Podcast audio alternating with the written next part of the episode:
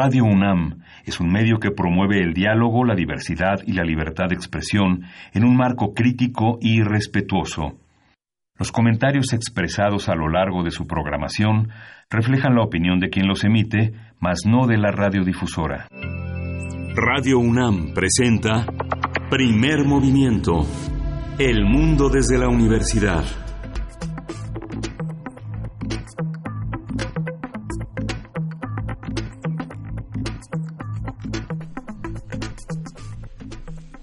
Hola, buenos días.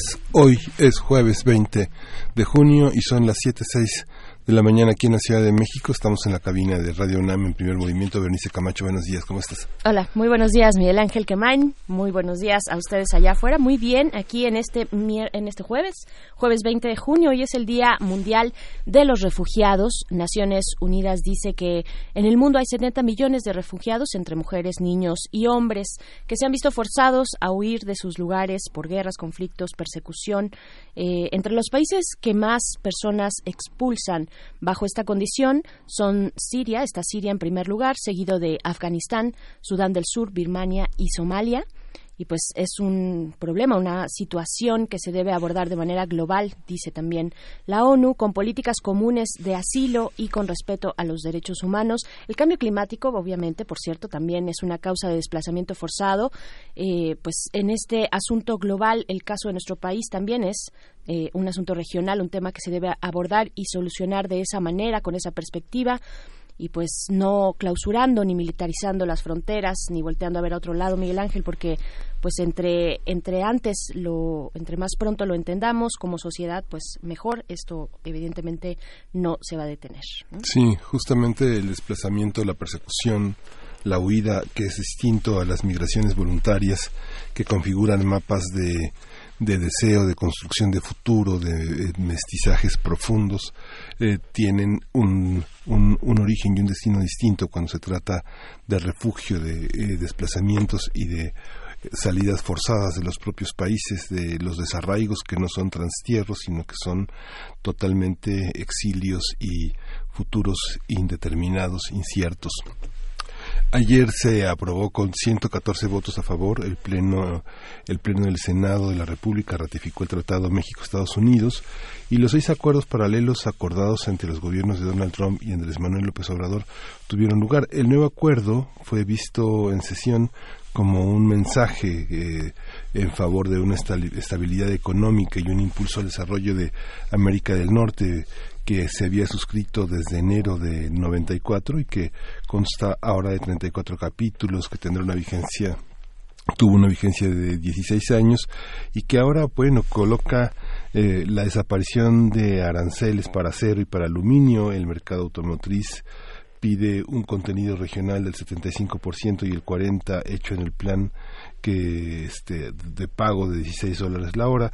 Hay un proyecto anticorrupción que se suma a la voluntad de México en el que las partes persigan soborno, cohecho y peculado y justamente esto también enmarca la persecución de Emilio Lozoya y las acusaciones por parte del gobierno de Estados Unidos contra Enrique Peña Nieto.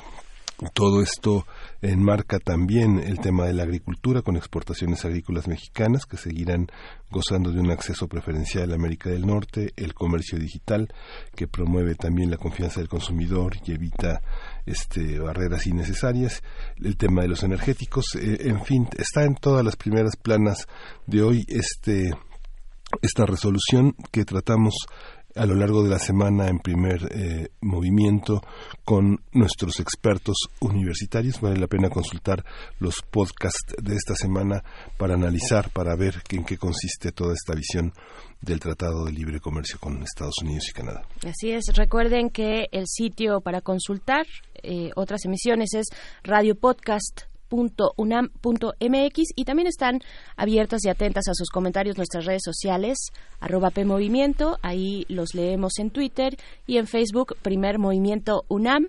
Y pues bueno, de esta manera iniciamos, iniciamos esta emisión de jueves 20 de junio, dando la bienvenida a quienes nos sintonizan desde la Radio Universidad de Chihuahua, en el 105.3, en el 106.9 y en el 105.7. Estaremos, recuerden con ustedes, en la siguiente hora de 6 a 7 de la mañana, hora de Chihuahua, 7 a 8, hora de la Ciudad de México. Y bueno, vamos a tener un programa en el que vamos a hablar hoy en el territorio de autoayuda de cómo entender la depresión, cómo enfrentar la depresión.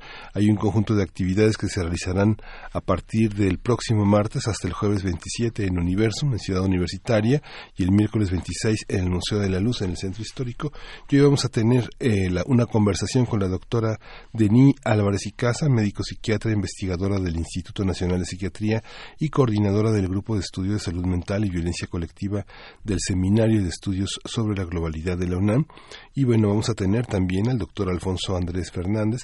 Él es médico y psicólogo, es su director de información y de divulgación de la ciencia de la UNAM. Y como todos los jueves, viene a esta cabina el doctor Alfredo Ávila, investigador del Instituto de Investigaciones Históricas de la UNAM, en esta ocasión para hablar de, vaya tema, la separación entre Iglesia y Estado, muy conveniente eh, para un año 2019 como el que estamos viviendo. El nuevo y no tan nuevo sistema penal acusatorio es un tema que trataremos ampliamente hoy gracias al comentario que Gabriela Ortiz, abogada especialista en derecho penal y derechos humanos involucrada en el proceso de reforma penal desde 2006, hará para nosotros. Así es, y también estaremos conversando acerca de una puesta en, escena dancística de los sueños de esta noche, una coproducción de danza y teatro UNAM que tendrá lugar en la sala Miguel Covarrubias. Vamos a conversar con Virginia Gutiérrez, jefa de programación de Danza UNAM, y también con Antonio Salinas, quien es coreógrafo, autor y bailarín.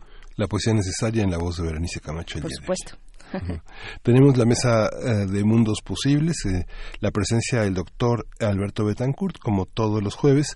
Vamos a tocar hoy el tema ante Trump, México no debe ser cómplice de actos ilegales e inmorales. Y para cerrar el día de hoy, Estaremos conversando ya también, como todos los jueves, nuestra sección eh, de eh, ambiental, medioambiental, biosfera en equilibrio, con la doctora Clementina Equigua, bióloga y doctora en ciencias de la Facultad de Ciencias de la UNAM. Eh, ella nos va a comentar acerca de pues lo difícil que es vivir en la ciudad, es difícil o no cómo se adaptan las aves también para vivir en ellas. Sí, y vamos a empezar con música en esta mañana. Vamos a escuchar de Hot Sardines Running Wild.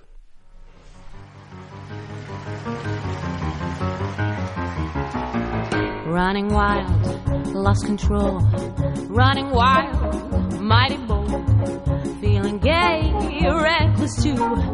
Carefree mind all the time, never blue. Always going don't know where. Always showing I don't care. Don't love nobody, it's not worthwhile. All alone, I'm running wild.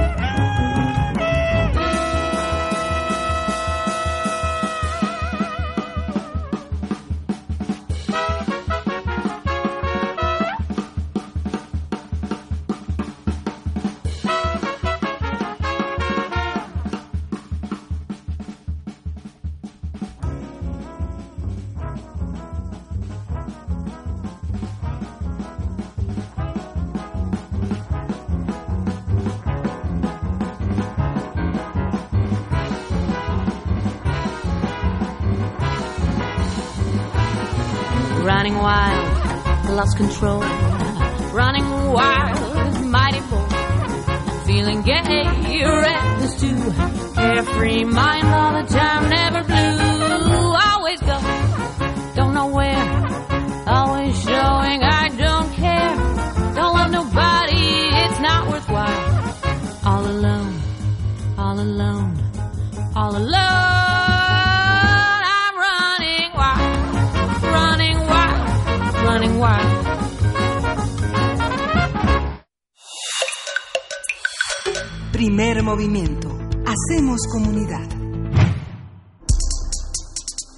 De autoayuda.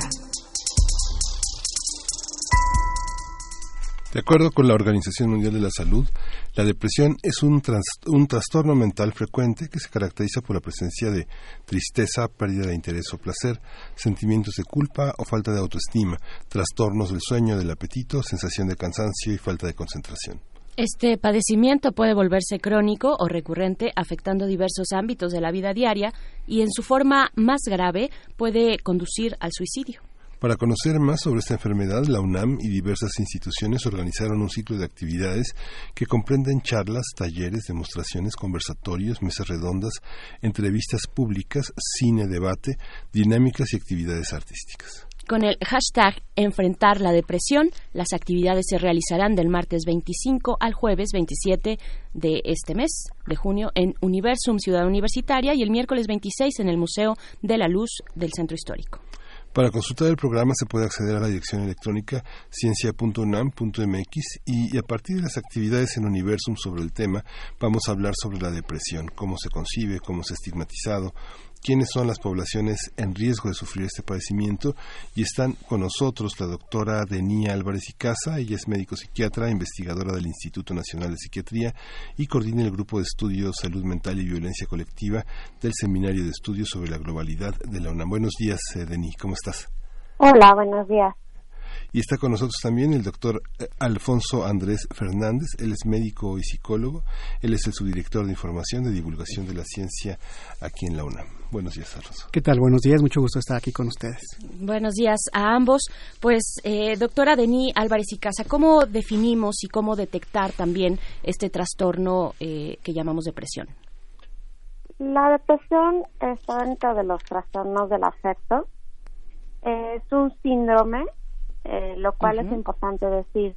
Cuando la gente dice depresión no nos estamos refiriendo únicamente a tristeza, sino que se refiere como tal a un síndrome que está caracterizado porque una persona se va a sentir triste o y con una incapacidad para poder disfrutar de las cosas y que esta sensación de tristeza no es únicamente por cuestión de unas horas o unos días, sino que se extiende al menos durante 15 días y está presente prácticamente todo el tiempo, todos los días. Y junto con la tristeza o esta incapacidad para disfrutar se van a agregar otros síntomas. Que, bueno, los más frecuentes son problemas en el sueño, la gente no duerme, duerme mucho, cambios en el apetito, no come, come mucho, y otra variedad de síntomas como pérdida de energía, pérdida de la concentración, e ideas y pensamientos negativos de culpa o incluso de muerte. Ujú. ¿Cómo se, cómo, se, ¿Cómo se diagnostica? Digamos que hemos tenido a lo largo de varias décadas como varios ejes eh, en, en los diferentes eh, manuales de diagnóstico, el DSM-4, el más reciente, el DSM-5, y como dices, un conjunto de, es un conjunto de, es un es de, de síntomas, es un síndrome. ¿Cómo tomar los criterios para diagnosticar, medicar o no medicar una, un padecimiento como este y ¿Qué tanta prevalencia han encontrado en la población estudiantil como para organizar un, un encuentro como este que organizan ahora? Bueno, lo, los que le comenté en un inicio son justamente los criterios diagnósticos, que son parte de los lineamientos que establece el DSM-5, que es un punto de referencia para el diagnóstico de los trastornos mentales. Entonces, justamente los síntomas más importantes son la tristeza y la incapacidad para disfrutar. Y de ahí se van a agregar todo un conjunto de síntomas que les comentaba, se pueden agregar por aquellos del sueño, cambios en el apetito, la energía. Cuando una persona, además de la tristeza, eh, presenta por lo menos otros cuatro síntomas y esto dura al menos dos semanas, podemos sospechar que es una depresión. Ahora, para que uno haga el diagnóstico de depresión, pues se requieren algunas otras cosas. Por ejemplo, estar seguros que esos síntomas no son debidos a otra enfermedad. Y además que esos síntomas en conjunto estén causando un alto grado de sufrimiento para la persona. ¿Cómo se diagnostica? Pues lo tiene que hacer una persona con experiencia. Idealmente eh, tiene que pasar por una revisión médica, ya que es necesario descartar que no se trate de algún otro padecimiento que se puede confundir. Claro. Eh, doctor Alfonso Andrés Fernández, eh, ¿qué otras características pueden definir a la depresión? ¿Hay algunos tipos de depresión? ¿Alguna población a la que impacte más que a otra? ¿Edades? Claro, eh, retomando, Berenice, lo que comentaba la doctora Deni, eh, al final estos síntomas que se ven muy eh, característicos, como decían, mínimo dos semanas para poder establecer el criterio diagnóstico y que afecte la vida laboral, la vida social, la vida de pareja, la vida cotidiana, es cuando empezamos a detectar que el paciente ya está con una depresión, a diferencia de una tristeza pasajera por la muerte de un ser querido, por la muerte de un familiar. Al final de cuentas la tristeza es algo normal, algo natural, una respuesta del organismo ante ciertas situaciones y que incluso es sana, incluso es necesario ponerse triste, pero cuando esta tristeza es permanente, consistente, y que está la mayor parte del tiempo y la mayor parte del día, es cuando hablamos de una depresión. Y sobre todo en los jóvenes también se caracteriza, además como comentaba la doctora, de esta tristeza eh, permanente, con mucha irritabilidad. Vemos al adolescente apartado, aislado, eh, no quiere relacionarse con sus amigos como lo hacía cotidianamente, no juega, no sale a las fiestas eh, y con una especie de agresividad, una especie de violencia. Muchas veces eh, confundimos y decimos es una etapa normal del adolescente, ya se le pasará. Pero cuando estos síntomas están constantes, tenemos que prender el alerta como padres y decir, bueno, hay una apatía, hay una falta de desempeño escolar también que se ven afectadas, la concentración, eh, la memoria, el aprendizaje, es decir, todas esas capacidades cognitivas se ven también alteradas. Esta parte de la alimentación es fundamental en los adolescentes, o comen mucho o el apetito totalmente se va, o duermen demasiado o prácticamente tienen eh, dificultad para dormir. Entonces, en la población adolescente también es muy importante estar alertas, sobre todo porque hay eh, es una población muy vulnerable a la parte de la ideación suicida, ¿no? Que ya en depresiones graves, si, lo vamos, si nos vamos a los criterios diagnósticos, como decían del DSM-5, eh, es eh, depresión leve, moderada y severa, donde ya en una revisión médica, psicológica, se, se determinará si el tratamiento a seguir es con medicamentos o con psicoterapia o ambos, que al final de cuentas en la depresión como es un trastorno médico donde hay involucrados factores bioquímicos cerebrales, donde hay una disminución de dopamina, serotonina, noradrenalina, que son estos neurotransmisores que están involucrados en nuestro estado anímico, al verse alterados, por supuesto que el estado anímico se afecta y por consecuencia toda la parte del organismo. Sí, hay manera, hay manera de prevenirlo, doctora, hay manera de, de trabajar en una situación así, no sé, la frustración escolar, la pérdida de empleo, la, la, la, pérdida de los equipos favoritos de fútbol, el duelo, no sé, ¿cómo, cómo se puede prevenir? Sí, doctora. Ah, perdón, pensé que lo estaban preguntando al doctor. La prevención es un punto importante eh, lo que podríamos hacer para prevenir la depresión sería disminuir los factores de riesgo que están asociados.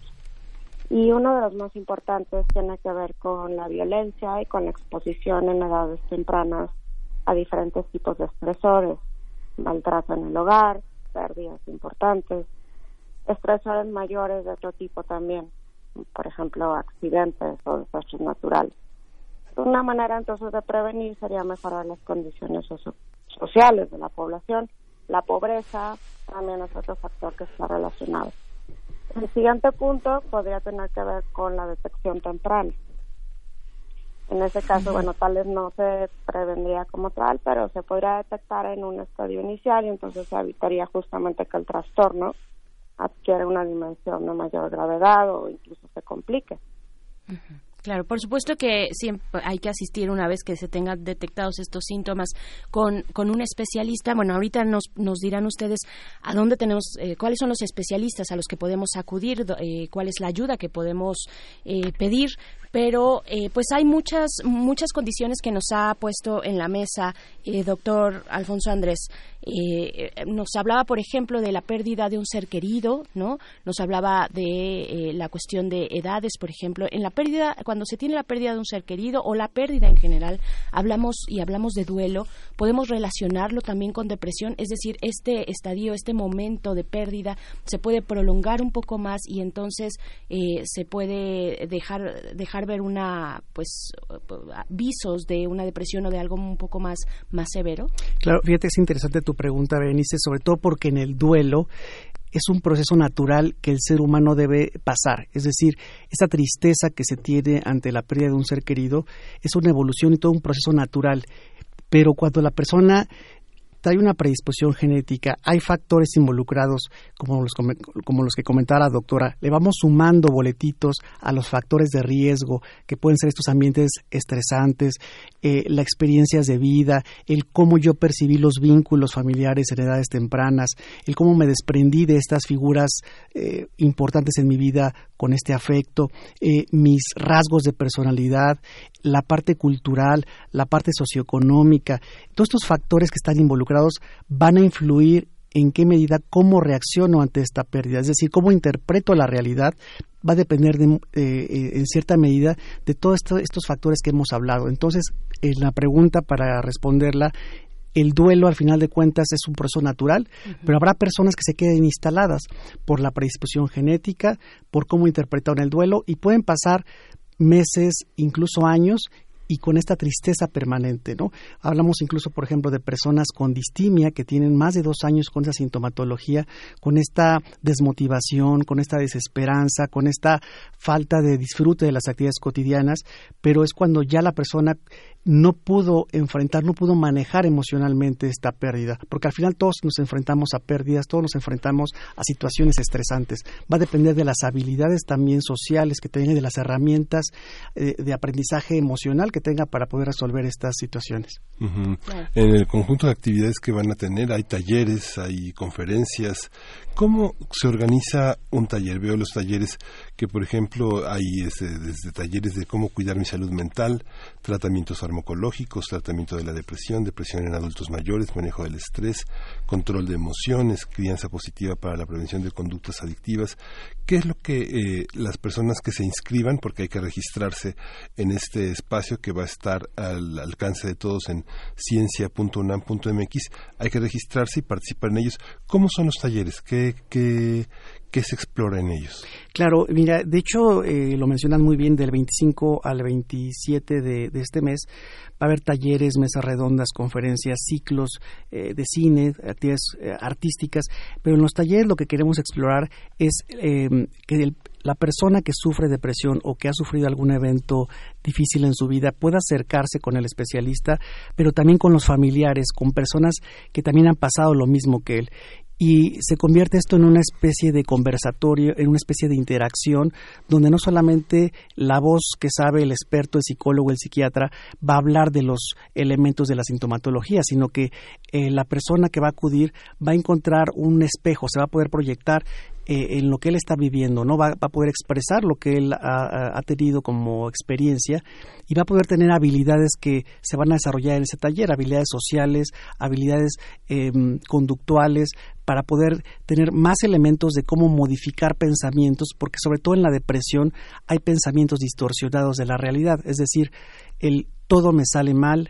nadie me quiere, siempre he tenido problemas y nunca puedo resolverlos. Entonces, enseñar también al paciente a que los pensamientos tienen que ver con nuestros estados de ánimo y el cómo interpretamos la realidad. Entonces, al tener estos elementos psicológicos, el paciente va a empezar a poder eh, modificar actitudes, porque si bien el tratamiento es eh, el, tratamiento fundamental también es el medicamento, la parte psicoterapéutica es básica en el tratamiento de la depresión.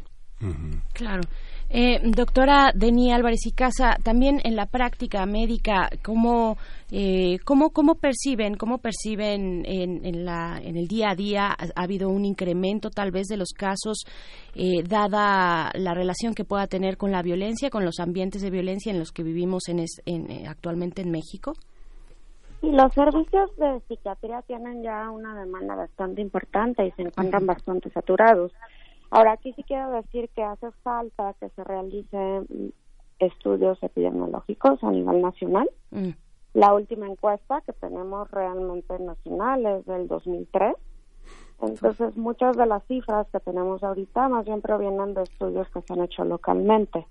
Pero lo que sí nos demuestran es que particularmente en ciertos grupos de edad la depresión tiene cifras que resultan alarmantes.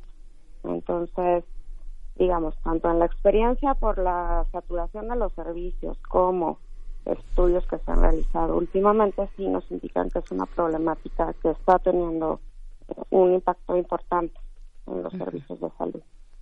Y en ese contexto también y ese impacto eh, importante hay que hablar, hay que hablar también de la estigmatización, doctor. Eh, ¿cómo, ¿Qué decir al respecto? las condiciones adversas sociales de conjunto eh, en torno a una persona que padece de depresión. Claro, fíjate que actualmente todavía se sigue estigmatizando, como bien lo señalabas, los trastornos mentales. se sigue viendo a la persona como débil, como falta de voluntad, como incapacidad para poder tomar sus decisiones, el famoso échale ganas, es eh, poder eh, ponerlo en una situación de desventaja y no se acepta como un trastorno mental. Al final de cuentas es, ya se te pasará esa tristeza, debe salir adelante y se ve como eh, los especialistas en salud mental todavía hay un estigma de estás loco, cómo vas a ir al psicólogo, cómo vas a ir al psiquiatra. esto influye mucho en que la persona acuda a los sistemas de salud para en busca de ayuda, eh, sobre todo en los hombres que culturalmente eh, se ha manejado mucho esta eh, imposibilidad para expresar sus emociones desde niños es no llores, tú eres hombre, eh, no seas niña. Este, tipo de elementos, de mensajes que tenemos, pues van influyendo en cómo el hombre va expresando también las emociones durante el transcurso de su vida. Entonces, el estigma todavía permanece en las enfermedades mentales, incluso se tarda bastante, eh, más de 10 años la persona en, poder acudir a los servicios de salud y a veces el, el especialista también en detectarlo, precisamente porque eh, en el médico de primer contacto también falta a veces una capacitación para poder detectar este tipo de, trastornos. ¿Es eh, una atención que se da en el primer nivel de atención o qué nivel de, para que alguien sea remitido a una consulta dentro de la medicina pública con, una sintomatología así, se requiere de un pase, no sé, como los que dan oncología o otorrino, este, o puede estar en la medicina familiar, en la medicina externa? claro. Sí, desde la medicina familiar, el, médico de primer contacto debe estar capacitado precisamente para reconocer la sintomatología de la depresión, con todos los criterios del DSM-5, del de la clasificación internacional de las enfermedades y eh, de hecho puede dar el pase directo también a psicología para tener la psicoterapia y dar el medicamento adecuado, un antidepresivo, pero cuando ya no hay respuesta adecuada del paciente, sí es importante que se canalice al especialista, en este caso a psiquiatría, para que den el seguimiento oportuno y puedan detectar si eh, es un, de qué tipo de depresión se trata y poder dar el tratamiento también más específico. Claro, por aquí en nuestras redes sociales, bueno, se imaginarán, eh, doctora Denis, que este, pues hay, hay varios, varias dudas, ¿no? Es un tema que pues nos llama muchísimo. Nos pregunta Bimael Hernández cuál es la diferencia entre la distimia y la eh, ciclotimia. Eh, ¿cuáles, ¿Cuáles son las diferencias? ¿Pueden presentarse de forma alternada en el paciente? Sí, creo que es bueno que toquen el tema porque la depresión, nosotros como médicos nos referimos, les decía, a un síndrome, es un diagnóstico, pero no es el único trastorno del afecto. Entonces, por ejemplo, la distimia, como comentó el doctor previamente, no cabe dentro de una depresión mayor, pero sí es un estado de ánimo bajo que permanece durante mucho tiempo es un estado de ánimo con baja energía, pensamientos negativos que es constante y también es un trastorno del afecto que también requiere atención. Y en el caso de la ciclotimia, lo que ocurre es que este estado de distimia se va a mezclar con otros momentos donde la persona, al contrario, tiene un exceso de energía. Entonces, eh, también es bueno decir eso, no solamente es la depresión, inestabilidad afectiva, cambios en el estado de ánimo que la persona no comprende, que llaman la atención a los que lo conocen, que están haciéndolo disfuncionar, son motivo también de que busque ayuda de un especialista para ver qué está ocurriendo. Mucha gente tiene mucho miedo a la medicación, ¿no? Y que uno, uno, uno ve que, por ejemplo, los, los tratamientos médicos eh, implican por lo menos unos seis meses de, de estabilidad y el temor de no tener un abasto de medicamentos suficiente ante los eh, constantes desabastos que ha habido en la medicina pública. ¿Cómo, cómo trabajar con todo tiene que ser, todo, todo, todo tiene que tener receta médica? Hay medicamentos que son muy ligeros, no sé, como la cetralina, por ejemplo, que se pueden, se pueden adquirir sin, sin, una, sin una receta médica, pero ¿cómo, ¿cómo se trabaja con los fármacos? Cuál es, cuál es la prevalencia entre los adolescentes, qué, qué rechazo o aceptación hay al respecto por parte de sus padres, cómo se receta a, un, a una persona menor de edad que está en la universidad, alguien que está en el CCH o en la prepa, o, cómo se trabaja esa parte. Bueno, respecto a los niños, hay una estudio interesante que hicieron en el instituto. Eh, únicamente uno de cuatro padres, por ejemplo, de niños que sí tienen una un trastorno mental consideran que requiere algún tipo de ayuda. Eh, y esto es todavía menor cuando se trata de fármacos. Ahora, en el caso de niños y adolescentes, depende, pero muchas veces el primer abordaje de la depresión no suele ser farmacológico, suele ser terapéutico, a menos que el tipo de síntomas o la gravedad del cuadro justifique que se utilicen medicamentos. Esto sí lo tiene que hacer un especialista en niños y adolescentes. Eso es importante decirlo. En el caso de estudiantes universitarios, como tenemos en la UNAM y en el caso de los adultos en general, bueno, pues los fármacos antidepresivos es importante hablar de ellos sin miedo. No son drogas, no son adictivos. Ese es uno de los grandes mitos que existen. No es eh, una sustancia que una persona vaya a tomar y se va a sentir en un estado eufórico y después eh, va a desaparecer en cuanto pase el efecto del medicamento. Y gran parte de lo que hacemos es intentar explicarles justamente a los pacientes la diferencia entre una droga y un medicamento. Es decir, que el medicamento está llegando a regular algún tipo de función bioquímica que el cerebro ha dejado de cubrir y que no va a haber una necesidad de estarlo consumiendo en mayores cantidades. Eso es lo que a mucha gente le preocupa. No ser medicamentos en general que requieran receta médica, es decir, sí se pueden conseguir todavía sin prescripción en, los laboratorios y esto es porque son bastante seguros. La mayoría de los antidepresivos, hay diferentes tipos. Eh, entonces, realmente el riesgo de que una persona tenga una complicación por tomarlos es baja, por eso no son medicamentos controlados. Bien, pues eh, doctor Alfonso Andrés, eh, volvamos a comentar con la audiencia sobre los las coordenadas de este ciclo de actividades, ciclo de eh, pues de entre charlas, talleres, conversatorios, eh, cuándo cuándo se, se llevará a cabo, porque vaya, hay muchos temas, ¿no? Esto es demasiado amplio, no podríamos abarcarlo en los pocos minutos que tenemos aquí, pero allá seguramente encontrarán muy buenas muy buenos ángulos. Eh, claro, Berenice, sobre todo porque eh, se ha preparado alrededor de 40 actividades en estos tres días, entonces la mayoría son gratuitas.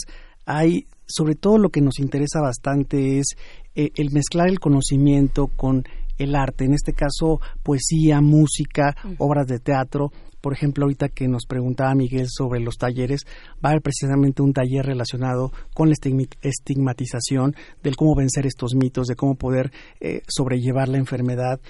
Eh, y las voces de la depresión, donde están eh, en esta faceta multidisciplinaria psicólogos, médicos, sociólogos, especialistas precisamente que una paciente, por ejemplo, un testimonio que tenemos, sobre todo para que la gente también tenga elementos de cómo lo vive el paciente, cómo es realmente la sintomatología, porque nosotros como especialistas podemos decir eh, cómo son los, eh, los criterios y cómo son los síntomas principales, pero al escucharlo de viva voz del paciente también hay una identificación por parte del público.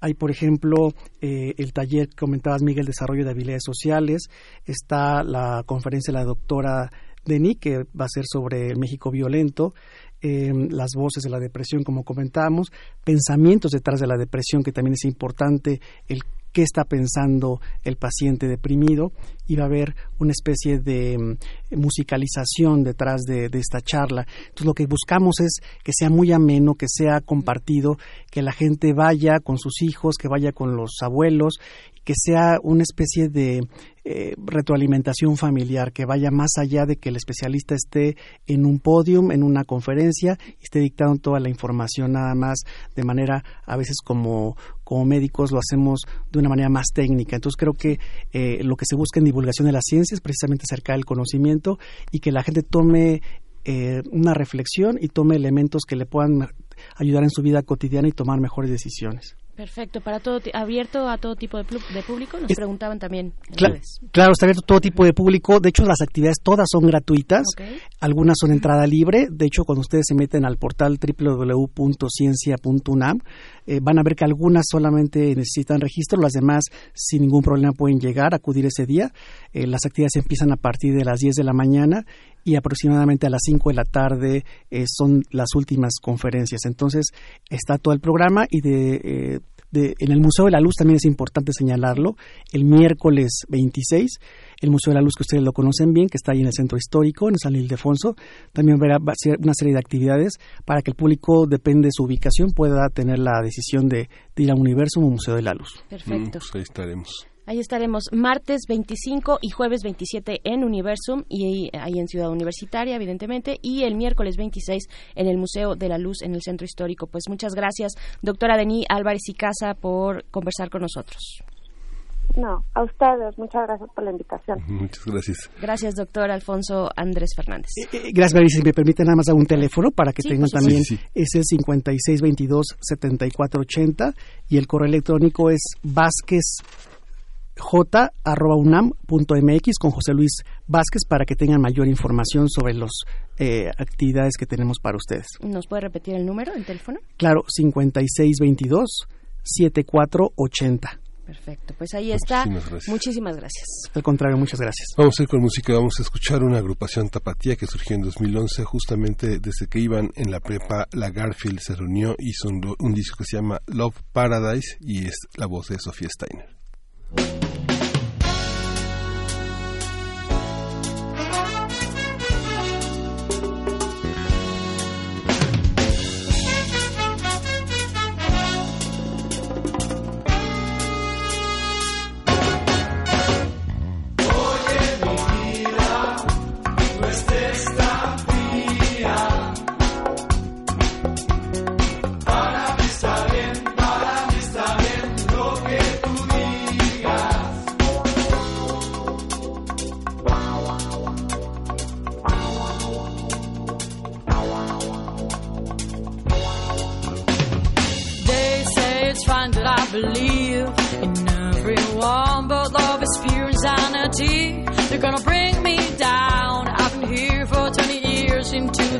in between.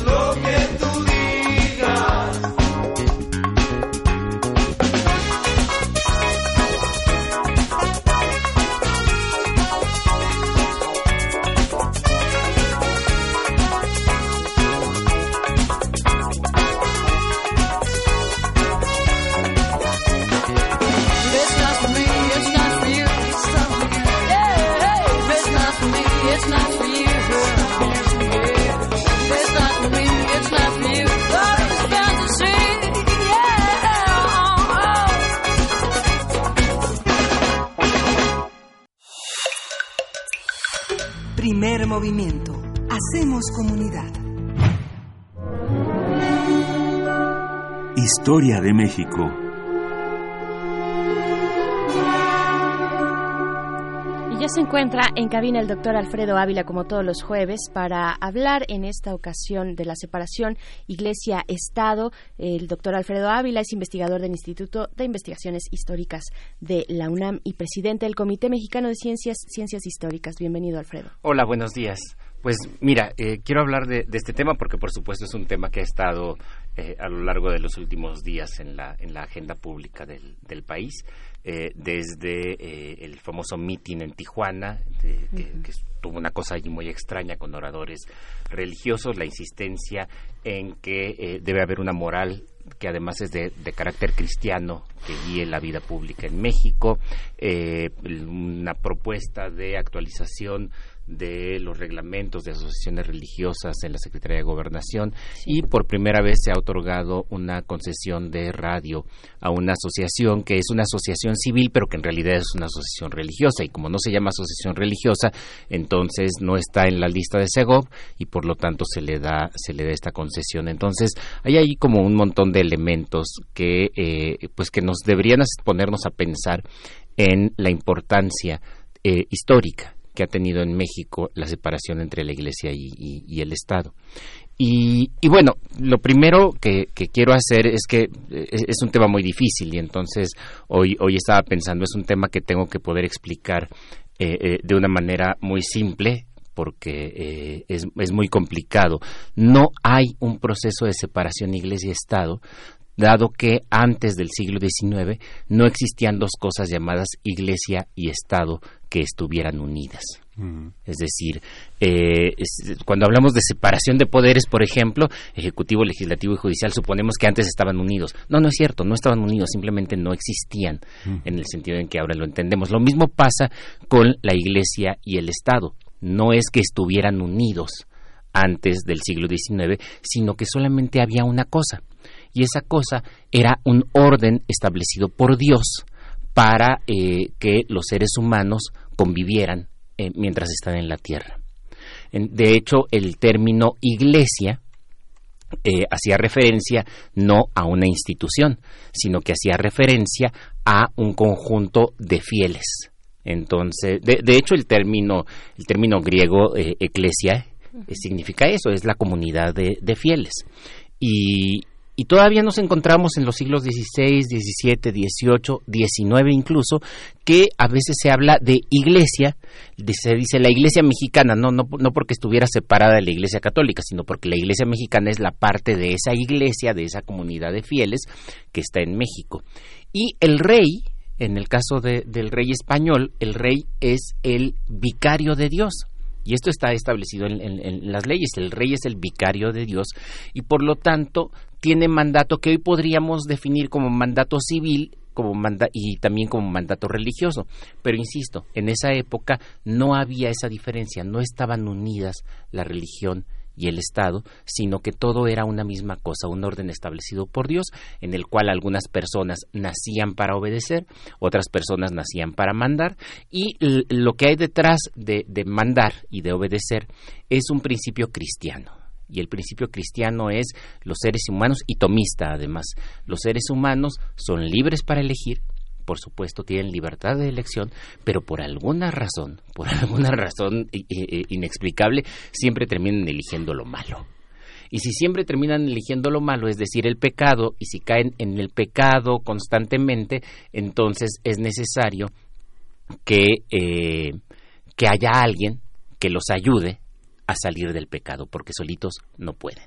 Una vez que una persona en uso de su libertad cae en el pecado, pierde la libertad y siempre va a terminar cayendo en el pecado. Entonces, no, no sé si esto sea, es, es muy rápido lo, lo, que estoy diciendo, pero sí, sí quería decirlo antes de hablar de, la, de, de, lo que llamamos separación iglesia-estado, pues para entender que no es un fenómeno tan, tan simple, ¿no? Entonces, eh, de pronto decir las cosas complejas. Yo he tenido ahora la, experiencia de tratar de explicar a Jorge Emilio y a Santiago, que son dos chicos de 5 y de 7 años, a los que les mando saludos, por cierto, eh, de 5 y de 7 años, todas estas cosas y de verdad que es un gran reto como historiador poder eh, explicar en, términos simples una realidad tan compleja. ¿Qué sucede con eh, eh, esta realidad a finales del siglo XVIII y comienzos del siglo XIX? Pues bueno, lo, que sucede es que la realidad material empieza a imponerse. Y buena parte del proceso de separación iglesia-estado pasa por lo material. Y eso lo podemos ver con las leyes de reforma, por ejemplo, ya del siglo XIX, la ley de desamortización de bienes eclesiásticos, la ley de nacionalización de, bienes eclesiásticos. Entonces pasa por lo material y empieza de una manera muy, muy curiosa. Sabemos, por ejemplo, que las escuelas y que los hospitales estaban casi todos en manos de órdenes religiosas a finales de la época colonial. Pero lo que empezamos a observar, y hay buenos estudios de casos sobre esto, es que la mayoría de, los hospitales y la mayoría de estas escuelas ya cada vez no tenían o tenían menos frailes encargados. Eh, sabemos, por ejemplo, que los juaninos se encargaban de los locos, por ejemplo. Eh, eh, había órdenes como que especializadas en distintas, en distintos rubros. Pero de pronto te encuentras que con órdenes como la de los betlemitas, que también son hospitalarias, en las cuales en el, en el convento que pueden tener alrededor de unas 40 camas, pues nada más quedan dos frailes que por supuesto no pueden dar atención a 40 eh, camas. Y esto lo que obliga es a que desde finales del siglo XVIII haya propuestas que no fructificaron de llevar estos servicios, que se hiciera cargo de estos servicios los ayuntamientos. Finalmente, con la Revolución Liberal, a comienzos del siglo XIX, me refiero a la Constitución de Cádiz y a las leyes liberales que se hicieron en España, se obligó a que los ayuntamientos se hicieran cargo de todos estos servicios educativos, hospitalarios y, y de otro tipo que tradicionalmente tenían los frailes. Esto ocasionó una enorme reacción y es bien paradójico porque ocasionó una enorme reacción que condujo a la independencia de México. Ya sabemos que algunos grupos muy tradicionales, políticamente hablando, decidieron que aquello era imperdonable, que cómo se atrevían las cortes españolas a quitarle a las órdenes religiosas estas, estas cosas y además a quedarse con sus bienes.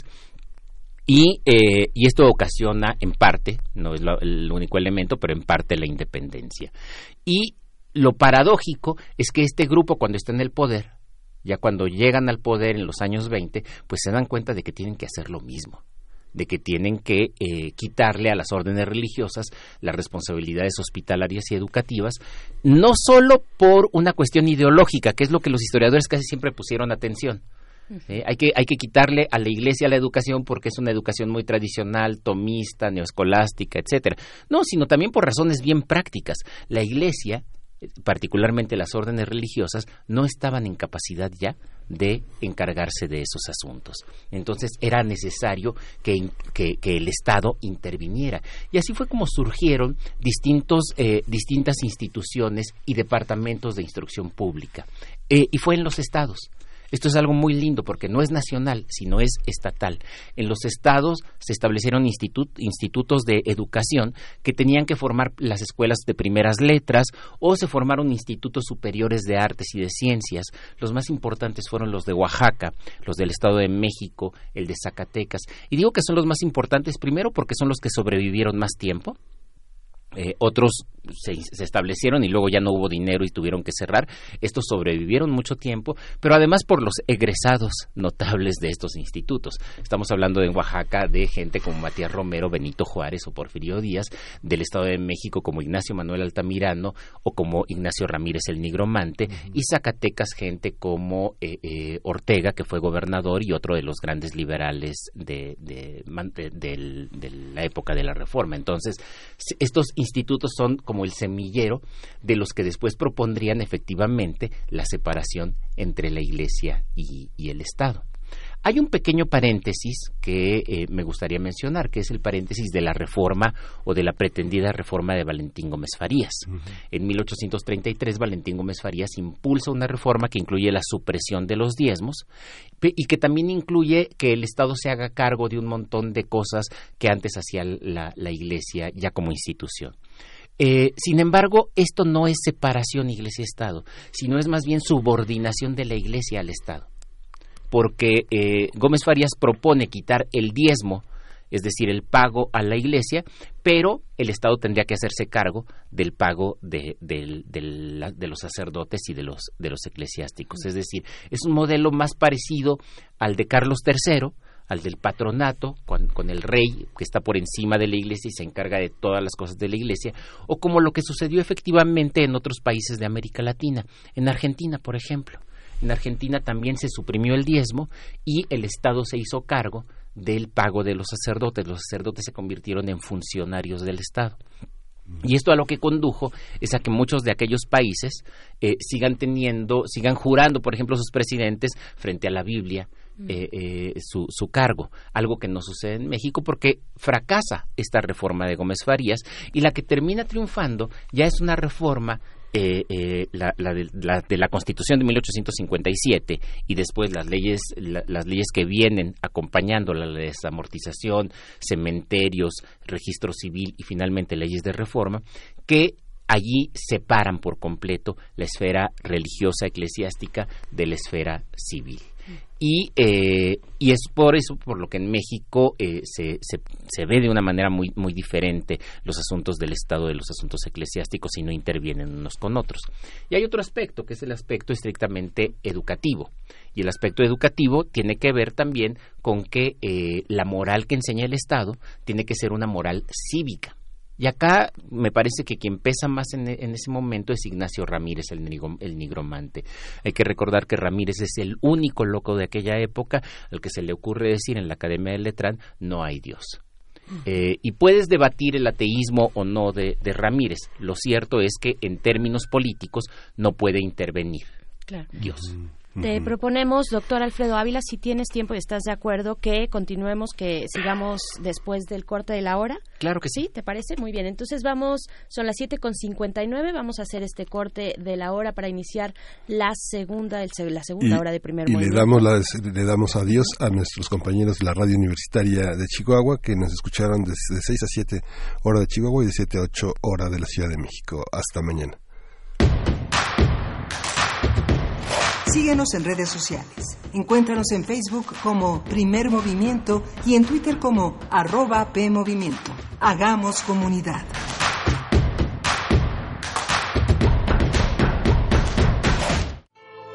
El telón acústico vuelve a levantarse en el tablado del cuadrante radiofónico para que las voces histriónicas repitan las mejores historias de un escenario invisible. Radio UNAM te invita a reescuchar los mejores radioteatros de su fonoteca en el programa Aventuras Soníricas. Dirigidas por Eduardo Ruiz Aviñón. Con textos de Elena Garro, Carlos Olmos, Vicente Quirarte, Roberto Coria, Frederick Durrenmatt, Edgar Allan Poe, Mary Shelley, William Polidori, H.P. Lovecraft, Bram Stoker, Samuel Beckett, Jack London, Herman Melville, entre otros todos los sábados a las 20 horas por el 96.1 de FM, Radio UNAM. Experiencia sonora. Mira, una estrella. Por ser autónoma, brilla con luz propia. La autonomía de la UNAM nos inspira y nos enorgullece. Aquí se concentra la comunidad de universitarios más grande de Iberoamérica. Nuestra autonomía es libertad, tradición e identidad. Gracias a ella, florece gran parte del conocimiento del arte y la cultura de México. Nuestra autonomía es libertad. Es libertad. UNAM, 90 años de autonomía. Un nuevo año es un buen momento para renovarse. Y en el INE es muy sencillo. Revisa tu credencial para votar y si tiene un 18 en la parte de atrás o su vigencia al frente dice 2018, ya venció y no es válida para ningún trámite oficial. Renuévala cuanto antes. Acude al módulo del INE más cercano. El trámite es rápido y sencillo. Recuerda que tu INE te identifica. Porque mi país me importa, renuevo mi credencial para votar y la mantengo actualizada. Instituto Nacional Electoral, INE. El Museo Universitario del Chopo te invita a conocer sus tres nuevas exposiciones. Después de 49 años de carrera, la artista Lourdes Grobet continúa sus derivas con Caminanta. Exposición que recorre sus huellas, con la curaduría de Víctor Muñoz. El toro y otros relatos de Eduardo Sarabia presenta jarrones, cajas de embalaje y un mural sobre la frontera norte, los mitos indígenas, el narcotráfico, la violencia y el béisbol. Los huecos del agua. Arte actual de pueblos originarios. Más de 20 artistas de pueblos originarios cuestionan la castellanización forzada, la destrucción ambiental de su territorio, la anulación de su autonomía y la violencia racista a la que han sido sujetos. Te esperamos a partir del 23 de mayo. Más información en www.chopo.unam.mx y redes sociales del museo.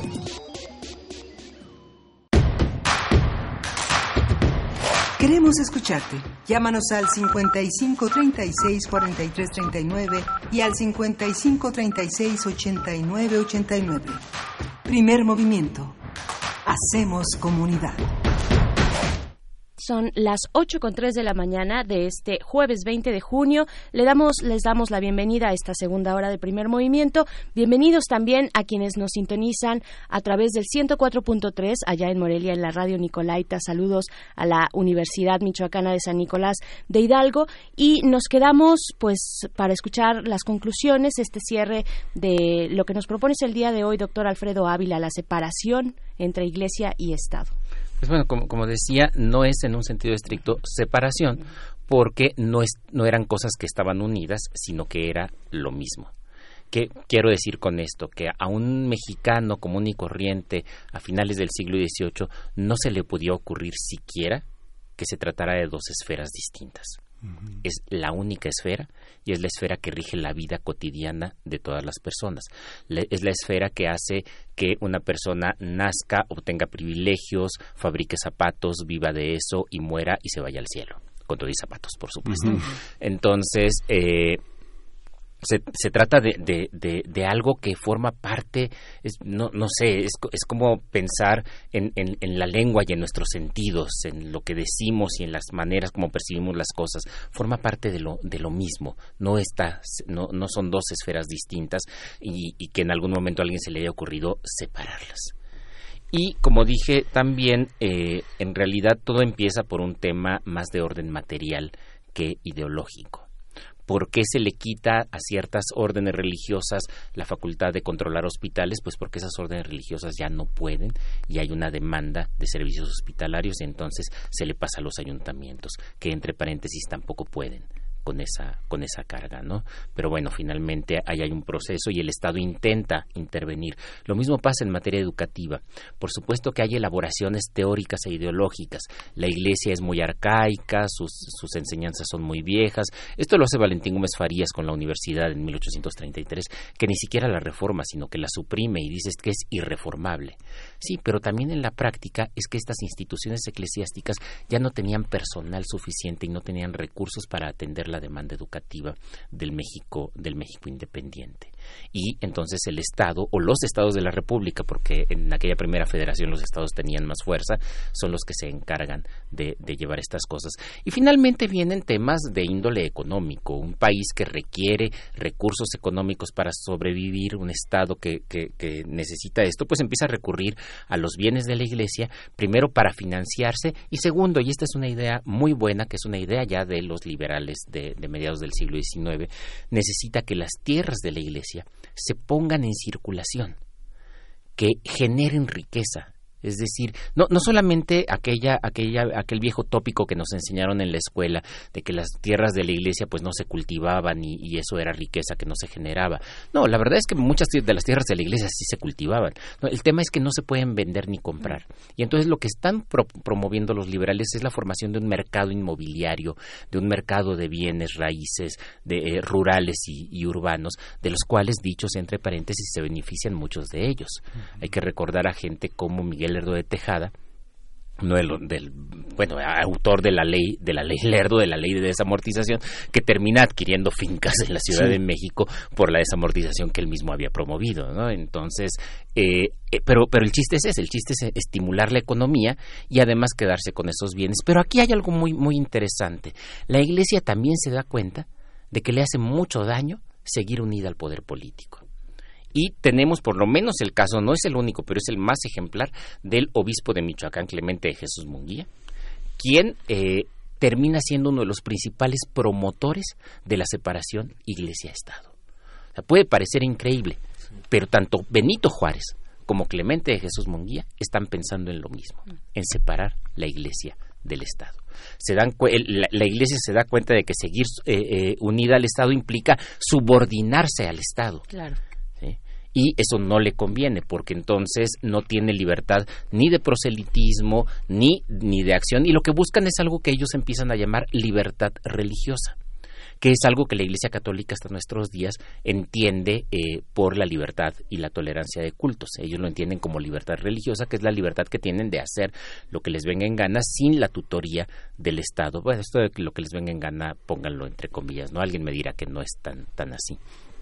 Y eh, y, además ocurre un fenómeno bien interesante en la segunda mitad del siglo XIX y es el invento de la Iglesia Católica Romana. Mm. ¿Qué quiero decir con esto? Que es en la segunda mitad del siglo XIX cuando el poder del Papa se fortalece tanto que empieza a meter a las iglesias católicas de todos los países dentro de la órbita del Vaticano dentro de la órbita de la Santa Sede, algo que no sucedía antes. Recuerden que antes las iglesias dependen mucho del poder político de cada país.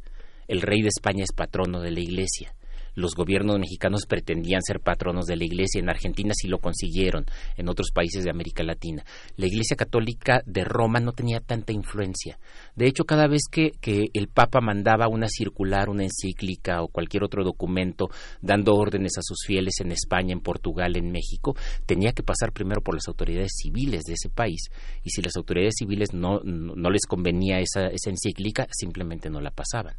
Entonces ahí también hay un, un programa de fortalecimiento de la Iglesia y estamos lo que estamos viendo entonces es el surgimiento de un Estado que es un Estado laico con ese otro poder que es el poder eclesiástico de la Iglesia de la Iglesia romana. Eh, poco más o menos este es el tema, pero hay muchos otros, muchas otras aristas de las que me gustaría tratar después que tienen que ver precisamente con el tema educativo, por ejemplo, que me parece uno de los más importantes, y junto con el tema educativo, el tema de la moral. ¿Cuál es la moral que debe guiar a la República? ¿Una moral republicana o una moral religiosa? ¿O una moral cristiana. Y hay que distinguir también, no es lo mismo una moral religiosa que una moral cristiana, particularmente en países en los que no toda la población de pronto nos dicen que sí, que todos somos cristianos, tal, pero no, eso es falso, no toda la población de este país es cristiana. En este país hay musulmanes, hay judíos, hay ateos, hay testigos de Jehová, hay cristianos de distintas denominaciones, pero hay una pluralidad mucho mucho mayor de la que nos imaginamos. Por supuesto. qué, qué, tema. Pues lo dejamos para la próxima semana. Vamos a continuar con este tema que además tiene una serie de rasgos contemporáneos eh, importantes y pues te damos muchísimo las gracias Alfredo Ávila, gracias por estar con nosotros. Gracias a ustedes. Hasta luego. Hasta pronto. Pues vamos, vamos a escuchar de los PRIM o PREAM, este grupo Mije de Tlahuitoltepec en Oaxaca, Golden Two, que es el título de su último disco.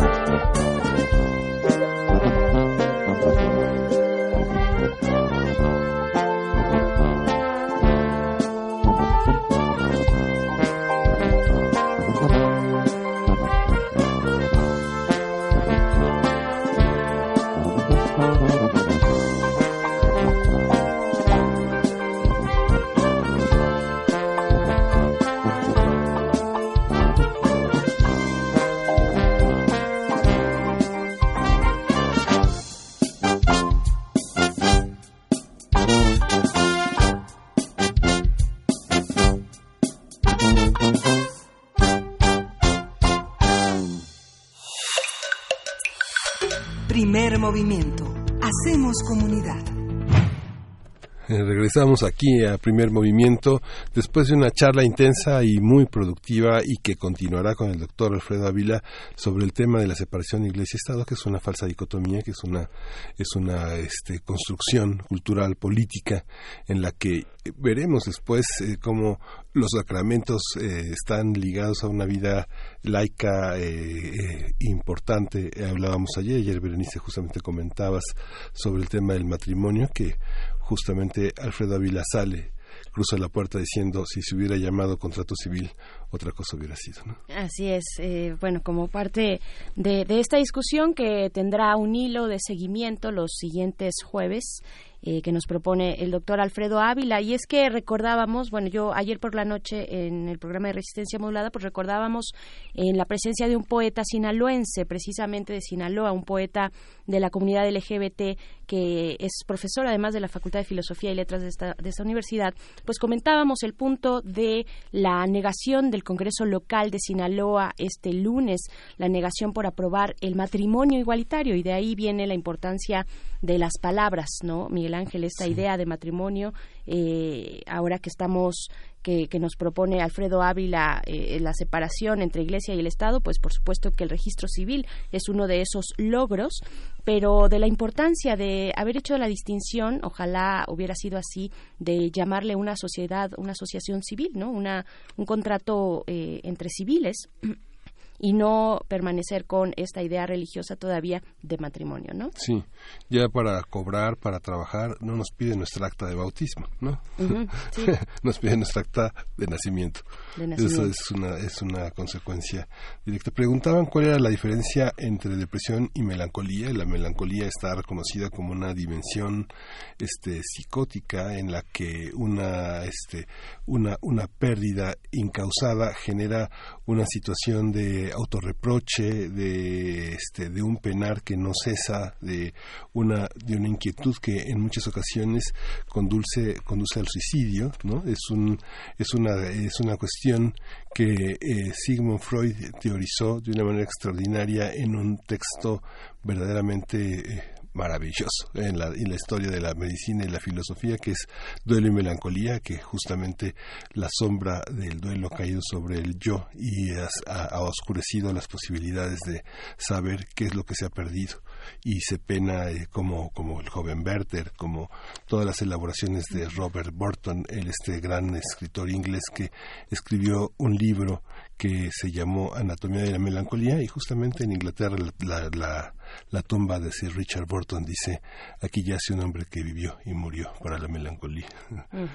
es muy interesante. ahí, está, ahí está esto que nos preguntaba David García a través de Twitter.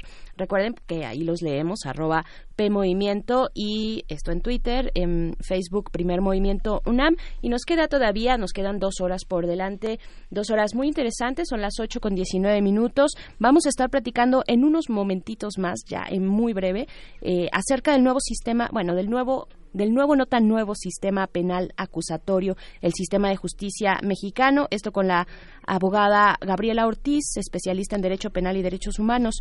Está ya muy cerca, de hecho, en esta cabina, acercándose, está eh, pues para comentar este pues esta reforma interesante de nuestro país que cumple ya 11 años, el pasado martes cumplió 11 años y pues bueno, queremos saber cuáles son los retos, cuál es el equilibrio, cómo podemos medir los avances de su implementación, cuáles son las diferencias entre, entre el antiguo sistema y el nuevo sistema. Así es que vámonos con nuestra nota nacional.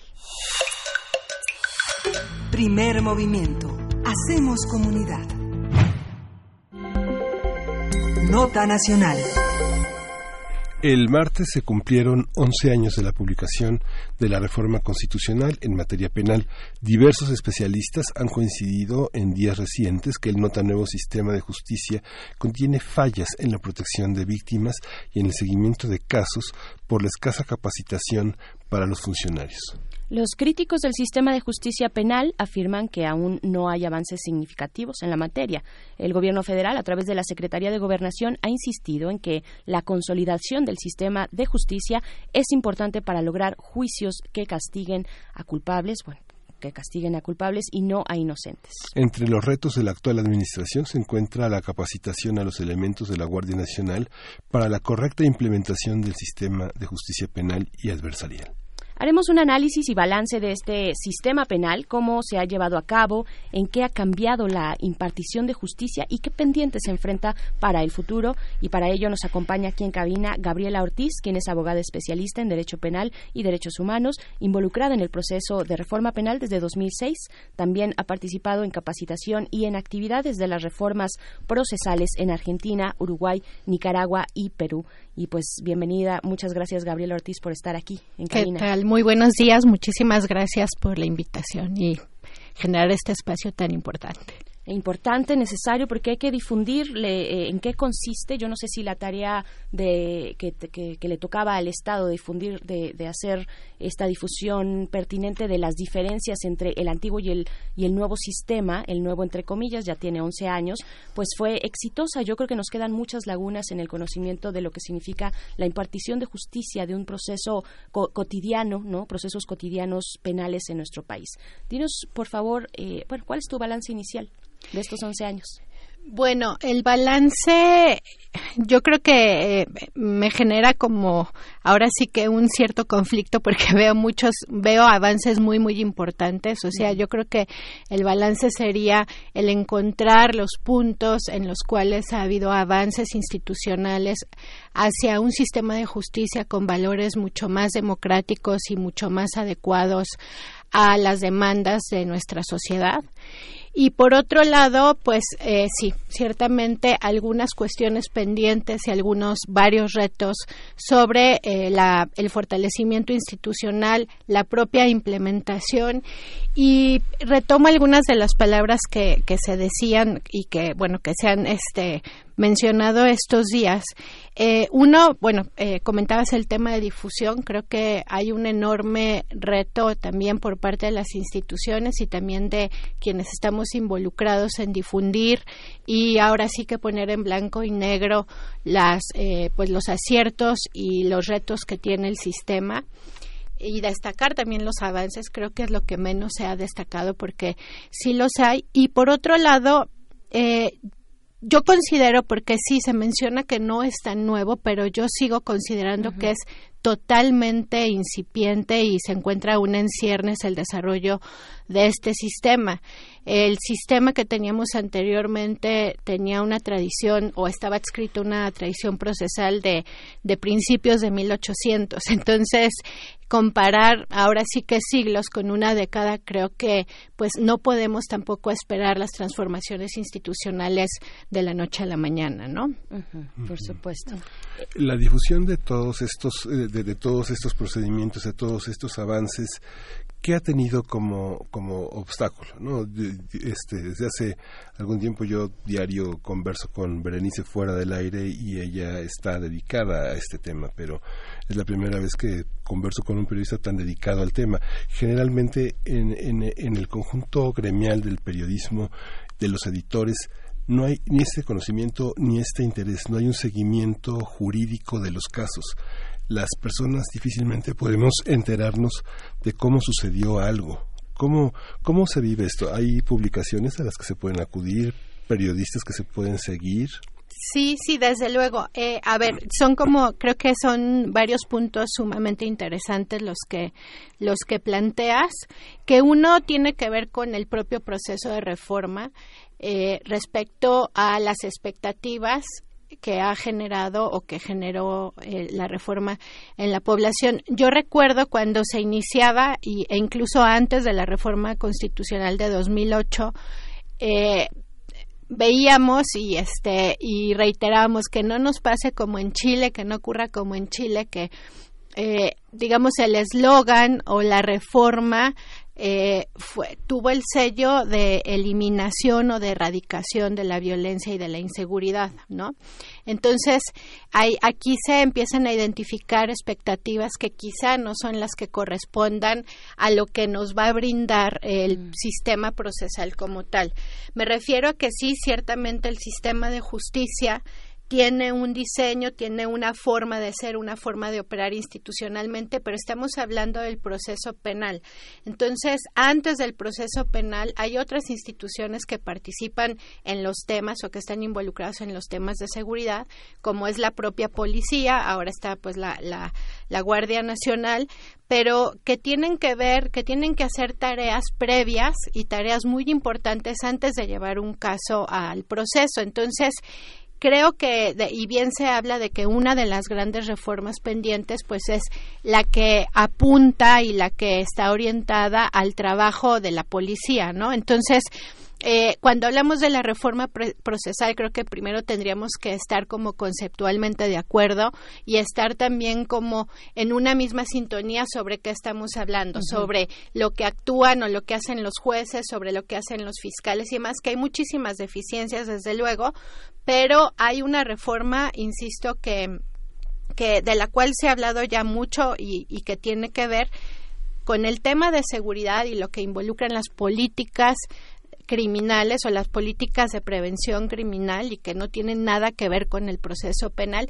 Y sí también digo no no quiero deslindar ni mucho menos del tema de impunidad de administración de justicia al proceso penal pero sí entender que quizá tendríamos que estar viendo a otras instituciones ahora mismo y lo digo porque cuando, eh, pues, en los últimos años, en, la, en la escalada de violencia que desafortunadamente eh, está viviendo este país, se, se justificó mucho la digamos la inseguridad y la y lo que estaba ocurriendo pues en, en diversas partes del país respecto a la ocurrencia de fenómenos o de o de, o de de, de, delitos al sistema de justicia penal, ¿no? Eh, por ahí alguien decía que era la piñata la que todo el mundo quería pegarle, porque cuando eh, se pedían o, o se, sí se pedía rendición de cuentas a, a determinadas autoridades, gobernadores, procuradores,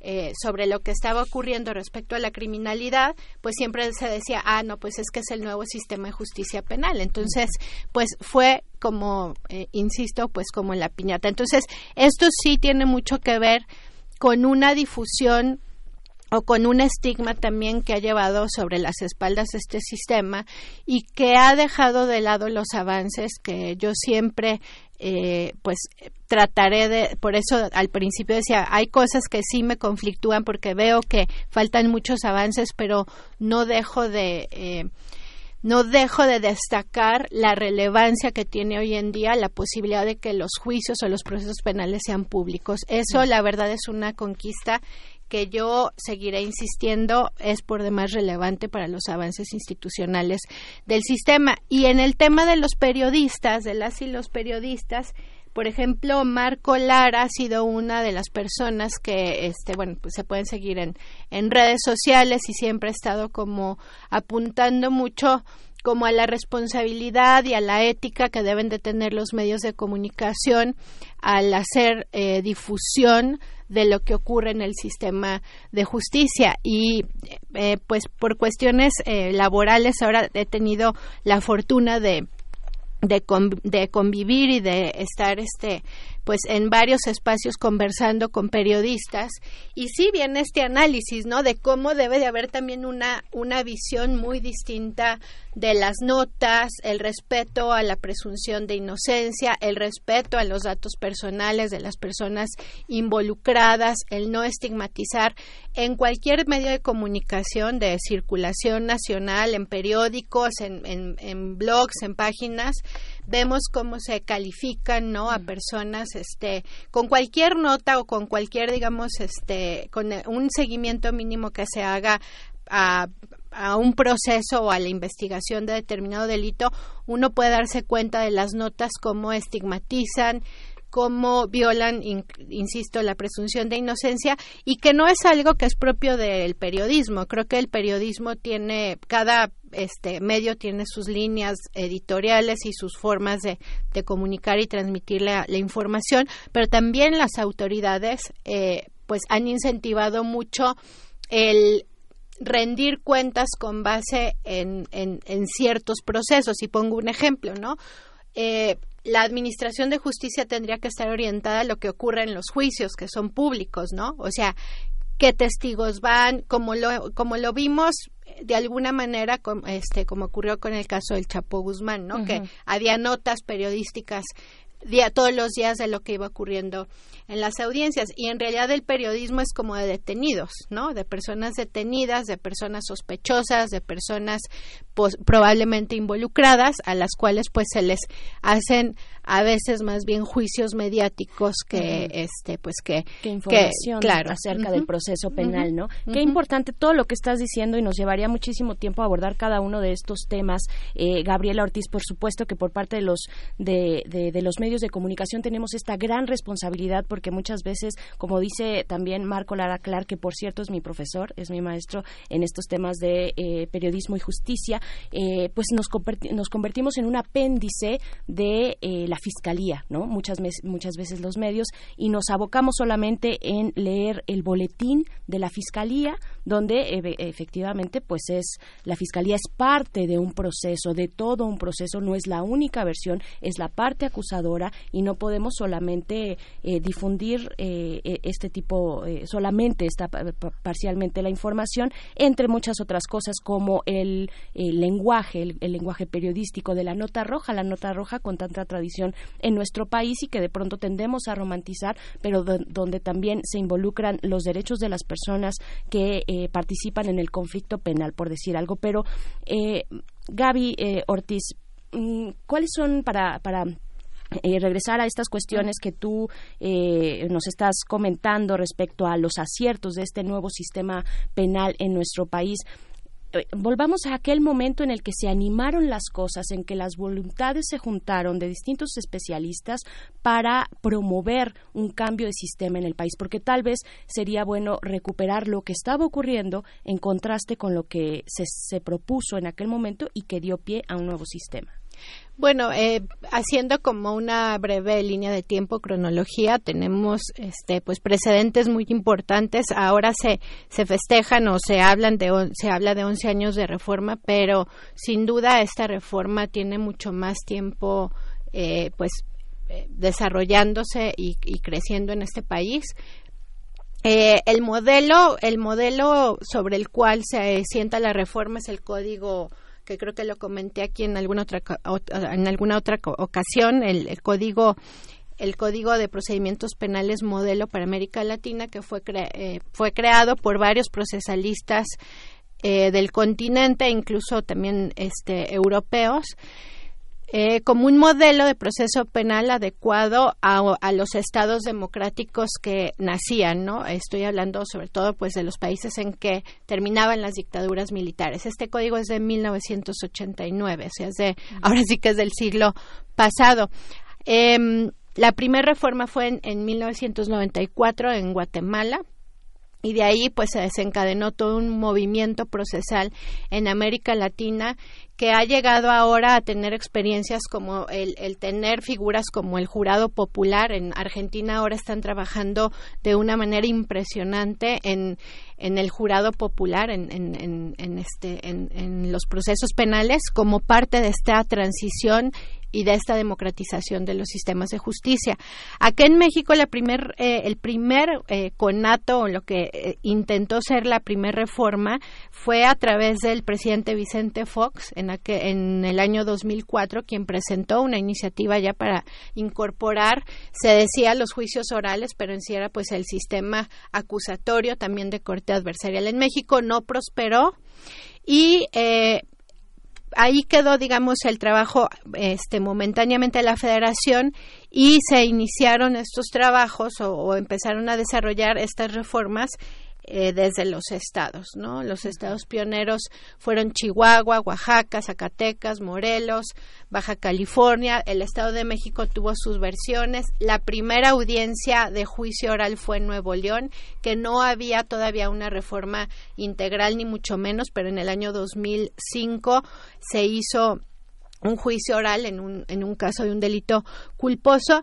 Y lo que es muy interesante que pues aquí desde los estados se empezaron se empezó con este ejercicio se empezar, se empezaron este a, pues a desarrollar todas estas transformaciones institucionales poniendo sobre la mesa una cantidad de temas y aristas involucrados en la administración de justicia penal como la defensa técnica, el que las personas no fueran representadas por eh, antes eh, en los procesos penales anteriores cualquier persona podría ser el representante legal de la persona acusada o procesada, lo cual es es eh, ocurría hace recién unos años y me parece absurdo, me parece casi casi medieval este pensar en eso. Entonces todos estos temas y empezamos como a, a abrir el cajón del sistema de justicia y encontrar muchas muchas cuestiones a resolver. La necesidad de profesionalización, de servicio de carrera, de transparencia, desde luego los derechos de las víctimas, que también este, a la par eh, y paralelamente ocurrió pues todo el movimiento de las víctimas em, y, y pues toda una serie de temas que al final del día eh, desencadenaron en la reforma constitucional, ¿no? Cuando se decide que México tendría que sumarse a esta ola latinoamericana y hacer esta transformación. De ahí tenemos después, en el 5 de marzo de 2014, la publicación del Código Nacional de Procedimientos Penales, que fue en cierta forma como un hasta aquí, o más bien una medida de, de pues de de homogeneizar el proceso penal que estaba ya desde en la Constitución desde 2008 y entendiendo también que los procesos de implementación en los estados eran sumamente eh, distintos y sumamente heterogéneos en, el, en los estados. Entre sí. Y entre sí, pero hablo no, no, no solo de entender el proceso, sino pues los avances institucionales y recursos. Y bueno, pues estamos en 2016, 18 de junio, hace tres años, entra en vigor en todo el país, incluyendo la federación, y pues ahora estamos, eh, aún seguimos ahora conversando y discutiendo sobre varios temas que quedaron pendientes desde aquella vez que abrimos el cajón de la Administración de Justicia. ¿no? ¿Cuáles, ¿Cuáles son esos temas y cómo verlos, Gaby, y en los, en los pocos minutitos, tres, mm, cuatro minutitos que nos quedan, cómo verlos a la luz de un nuevo gobierno, de este gobierno que encabeza Andrés Manuel López Obrador? Sabemos, bueno, la reforma constitucional del artículo 19, ¿no? Eh, sobre la presunción de inocencia, que, por que, que era uno de los grandes logros, ¿no? De este nuevo sistema. Bueno, eh, primero hablo, eh, quisiera primero abordar el tema de, de como en dónde estamos o, de los retos actuales y después a lo mejor ver eh, pues qué se esperaría o cuál expectativa se tendría respecto al, al, actual gobierno. Eh, las, digamos, la, la, por ahí hablan que es como una reforma de cuarta generación. Ya no sé cuántas generaciones lleva la reforma, pero se habla mucho de lo, del modelo de procuración de justicia, ¿no? Este, de cómo lo que comentaba en un principio de cómo involucrar y profesionalizar a la policía, el modelo de investigación criminal propio de un sistema acusatorio involucra a muchísimas eh, partes y a muchísimas personas distintas al Ministerio Público o al fiscal. Y es algo que quizá no hemos logrado romper como este paradigma, esta idea de que el fiscal es una persona investigadora en materia penal, ¿no? Entonces, eh, aquí lo que tendríamos que orientar es hacia, hacia este modelo de, investigación en el cual participan eh, expertos eh, forenses, policía científica, investigadora, que sea pues quien eh, quien recolecte, quien construya los casos y quien eventualmente los lleve a los fiscales. Es muy burdo el ejemplo que siempre este hago respecto a este tema y ahora lo voy a, revisitarlo, pero es como a veces digo eh, cuando vemos las series de investigación criminal el fiscal es una persona, es el actor mm, totalmente secundario, digamos, es un actor plenamente irrelevante para la serie, ¿no? Este, porque es cuando mucho es la persona que sale y le dice a las y los investigadores no tienen un caso, todavía no lo puedo llevar a la corte o a los tribunales, ¿no? Entonces, así es como deberíamos entender la investigación criminal como toda una digamos toda toda una todo un conjunto de acciones institucionales que desarrollan eh, personas que son totalmente, no totalmente ajenas, que no son los fiscales, ¿no? Como ya comentaba. Entonces creo que eso lo tenemos que, se tiene que reforzar. En la Corte ya ha habido algunas eh, resoluciones en las cuales vemos que no está tan claro ni siquiera en, en, los órganos de administración de justicia cuál es este modelo, ¿no? Lo vemos en el sentido en que, en que la Corte eh, resuelve algunos o ha resuelto algunos asuntos como el de las intervenciones de la policía el año pasado. Y bueno, eh, eso nada más del lado de la, de la investigación criminal. Ahora tenemos una fiscalía, también una fiscalía autónoma, una fiscalía con una estructura distinta, con una nueva ley orgánica que plantea pues cuestiones y conceptos sumamente interesantes, ¿no? Como el, el plan de persecución penal o el plan de eh, que involucre la política criminal de persecución de la Fiscalía, que en palabras mucho más simples tiene que ver con cómo la, Fiscalía, con determinados recursos que son totalmente limitados y finitos, va a participar de la gestión de la conflictividad de esta sociedad, ¿no? Es decir, qué recursos va a destinar a qué delitos y qué tipo de fenómenos o mercados delincuenciales quiere, este, pues, quiere, digamos, combatir. Y, y, siempre hay enunciados de política criminal, ¿no? De lo que se quiere hacer. Por ejemplo, eh, escuchamos al principio de este gobierno, ¿no? El tema de los, de los, este, del, del huachicol, ¿no? Eh, que fue pues un tema sumamente eh, este, sonado y, e importante en, el en, que, sonó muchísimo y resonó. Eh, y pues eh, al final de cuentas era un enunciado de política criminal, pero institucionalmente ahora yo me pregunto dónde están esos juicios, dónde están, esas, dónde están los procesos, ¿no? Entonces, eh, sin, sin entrar en polémica, la, digamos, el, los planes de persecución penal o de política criminal de persecución eh, tienen que ver con cómo se sigue de forma organizada y ordenada una, una ruta para combatir determinados delitos o determinados mercados, ¿no? La Fiscalía, en teoría, ya tiene un plan provisional de, de persecución penal en el cual va a priorizar digamos, hacia dónde va a emitir sus recursos. Algo que es muy interesante es que sabemos que la gran mayoría de los casos, o como dicen, de carpetas de investigación abiertas en la Fiscalía General de la República son sobre delitos patrimoniales, ¿no? Sobre todo robos y fraudes en tarjetas de crédito y a través de medios electrónicos. Y en realidad es todo un mercado criminal, o sea, pero no es, esto en realidad no se debería de pensar el caso por caso, sino ver dónde están estas redes y dónde están, quiénes son las personas que se están beneficiando y cuál es y combatir, digamos, de alguna manera ese mercado. Entonces, este es uno de los grandes temas, junto con lo que les comentaba el modelo de procuración. Y bueno, mucho más capacitación, como se, más se ha, se ha, hablado, pero más que capacitación, yo insisto, es generación de capacidades institucionales. Y aquí con esto, muy brevemente hablo de las expectativas y lo que debería de ocurrir respecto al nuevo gobierno. Y pues debemos de entender que el gobierno actual, este, del actual presidente, pues recibe un, un país eh, con una desestructuración tremenda no de, pues del tejido social eh, los índices de violencia e impunidad pues eh, exacerbados este sin, ahora sí que sin precedentes pero eh, la pregunta es como dicen hay que definir lo que es importante y lo que es, o más bien distinguir lo que es importante de lo que es urgente. Y para mí lo que es importante son las instituciones, ¿no?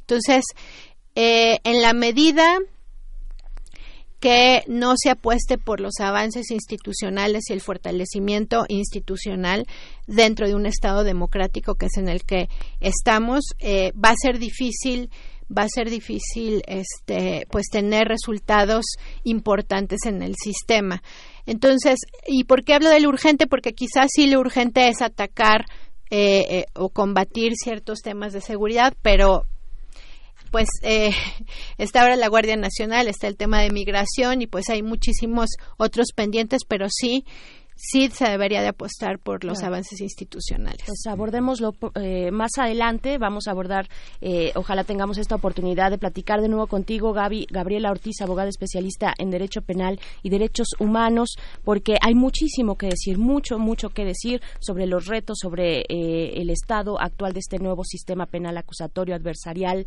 en nuestro país. Muchísimas gracias. No, al contrario, muchísimas gracias y este, pues Siempre aplaudo estos espacios y pues que tengan un excelente día. También para ti. Vámonos con música. Esto es de los Balkan Paradise Orchestra. La canción es La Rindy.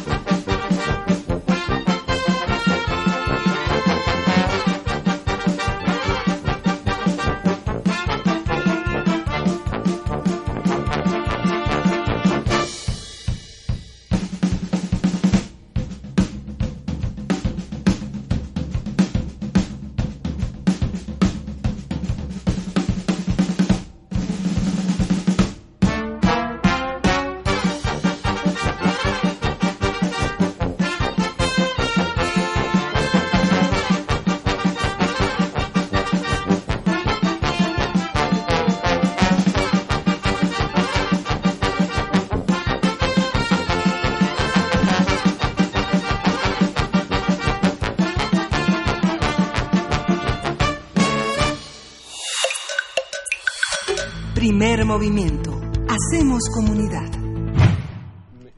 Estamos, estamos en esta cabina de primer movimiento, son las 8 con 49. Estamos aquí ya en la plática de nuestro, con nuestro siguiente invitado, quien es Antonio Salinas. Él es coreógrafo, autor y bailarín, eh, y nos viene a hablar de esta puesta dancística en escena de los sueños de esta noche, una coproducción de danza y teatro UNAM en la que, que se presentará en la sala Miguel Covarrubias. Bienvenido, ¿cómo estás, Antonio? Pues muy contento de estar aquí con ustedes para platicar de, de estos trabajos que estoy haciendo ahora. Fantástico. También está en la línea Virginia eh, Gutiérrez, quien es jefa de programación de Danza UNAM. ¿Cómo estás, Virginia? Muy buenos días. Hola, muy bien, buenos días a todos. Hola, bienvenida. Pues es, es, un espectáculo unipersonal, digamos que es el equivalente a un monólogo, es una especie de bailar solo en un gran escenario como el Acobarrubis. A ver, cuéntanos, Antonio. Pues mira, eh, es, un, es un trabajo que va más allá de la danza, definitivamente. Mi formación académica tuvo que ver primero con acabar la Escuela Nacional de Danza Clásica y Contemporánea y después hice la licenciatura en actuación en la Casa del Teatro. Y hoy un poco lo que he tratado de hacer a lo largo de toda mi carrera es esta mezcla de multilenguajes. Y en el caso de Los sueños de esta noche, vamos, van a ver, el espectador va a poder ver una suerte de mezcla de verso con combate escénico eh, y la construcción de personaje total y absolutamente cotidiano y muy, muy digamos, como tan cercano al, al, espectador y lejano a la vez de un príncipe como lo es Egismundo en el original de Calderón. Se trata de un señor que limpia, que hace la limpieza en un museo del Observatorio Astronómico Nacional. Y decidí esto con Ingrid Cebada, quien es mi dramaturga, donde eh, por oposición a un príncipe decidimos crear este personaje el que también se pregunta qué es la vida, igual que un príncipe. Y en ese sentido, creo que el espectador se va a encontrar con un espectáculo multidisciplinario. Y esa fue la razón por la que es una coproducción de Danza UNAM y Teatro UNAM, donde estos dos lenguajes me parece que están de alguna manera equilibrados. Claro. Eh, Virginia, ¿cuál es la apuesta? ¿Cuál es la apuesta de eh, danza, de danza UNAM en su programación, en imbricar también distintas, eh, distintos aspectos de, de, la escena, ¿no? De las artes escénicas. Sí, pues mira, este semestre que está por terminar decidimos dar oportunidad a que se presentaran en la en la sala Miguel Covarrubias, que es pues la sala principal de, de danza UNAM eh, propuestas complejas, propuestas muy profesionales, ¿no? La apuesta es, es, abrir al, al público, eh, propiciar que el público se acerque a, a, propuestas multidisciplinares o de eh, coreógrafos que tienen ya una gran trayectoria en, nuestro país, ¿no? Coreógrafos mexicanos. Y pues ese es el, el caso de Antonio, ¿no? Confiamos plenamente en su, en su propuesta, en su capacidad, en su, en su trayectoria para, para que hiciera el cierre de, de temporada en Danza Antonio, ¿qué significa, digamos, entrar en una, en una coproducción con la universidad y cuáles son los desafíos de que un trabajo que cuesta tanto trabajo elaborar continúe en otros espacios o tenga otro tipo de proyecciones? Ya este, a lo largo de tu trayectoria eh, se, se pueden ver muchos de, tus trabajos, de tus intervenciones en video, pero ¿cómo, ¿cómo entrar en una posibilidad de dar a conocer el trabajo y de hacer que rinda el esfuerzo, mm. ¿no? De que no sea flor de un día. Claro. Bueno, tocas primero un tema que me parece bien importante enmarcar, que va a tener que ver con una coproducción, donde si ciertamente no es la primera vez que Danza UNAM y Teatro UNAM se unen para crear un espectáculo, sí lo es de manera reciente, ¿no? Con, con estos dos directores que me parece que tienen una, un horizonte amplio hacia la interdisciplina, hacia la multidisciplina, da lugar a que existe esta coproducción, de lo cual yo me siento realmente muy contento y muy honrado. Eh, eso por primera parte. Y en algún momento tanto eh, Boé Sotelo como Juan Melia hablaban de la urgencia de crear espacios interdisciplinarios y proyectos interinstitucionales, porque estamos viviendo un momento donde se necesita realmente diálogo, un, real, un diálogo. Cuando yo era chavito, desde chiquito, me interesó la multidisciplina pero era algo que no tenía un espejo a nivel institucional. Tú no sabías a quién acudir. O ibas a danza, o ibas a teatro, o ibas a, con los de artes visuales a buscar, pero nunca cabías en ninguna parte. Y hoy me parece que estamos viviendo un momento donde empezamos a caber este tipo de artistas, donde hay teatros profesionales con un equipo increíble que están dispuestos a recibir este tipo de propuestas y me parece enmarcable y yo me siento muy contento de estar viviendo esto en nuestra ciudad, en nuestro país, número uno. Luego lo siguiente eh, yo creo que lo que planteas es una problemática nacional y me atrevería a decir que mundial. El esfuerzo que se hace para crear un espectáculo es enorme, es titánico. En mi proyecto, aunque estoy yo solito en escena, eh, por lo menos en mi equipo de producción, en mi equipo, hay más de 40 personas involucradas entre diseñadores de vestuario, maquillistas, eh, seleccionadores de utilería, eh, constructores de una escenografía que está realizada en este caso por el maestro Jesús Hernández. Él hace el diseño de escenografía y la iluminación. La maestra Estela Faguaga hace el diseño de utilería, que en este caso es muy importante porque hay muchos objetos en este carrito de este señor que limpia, desde seleccionar el contenedor donde lleva la comida, el tipo de celular que lleva, cómo se maneja.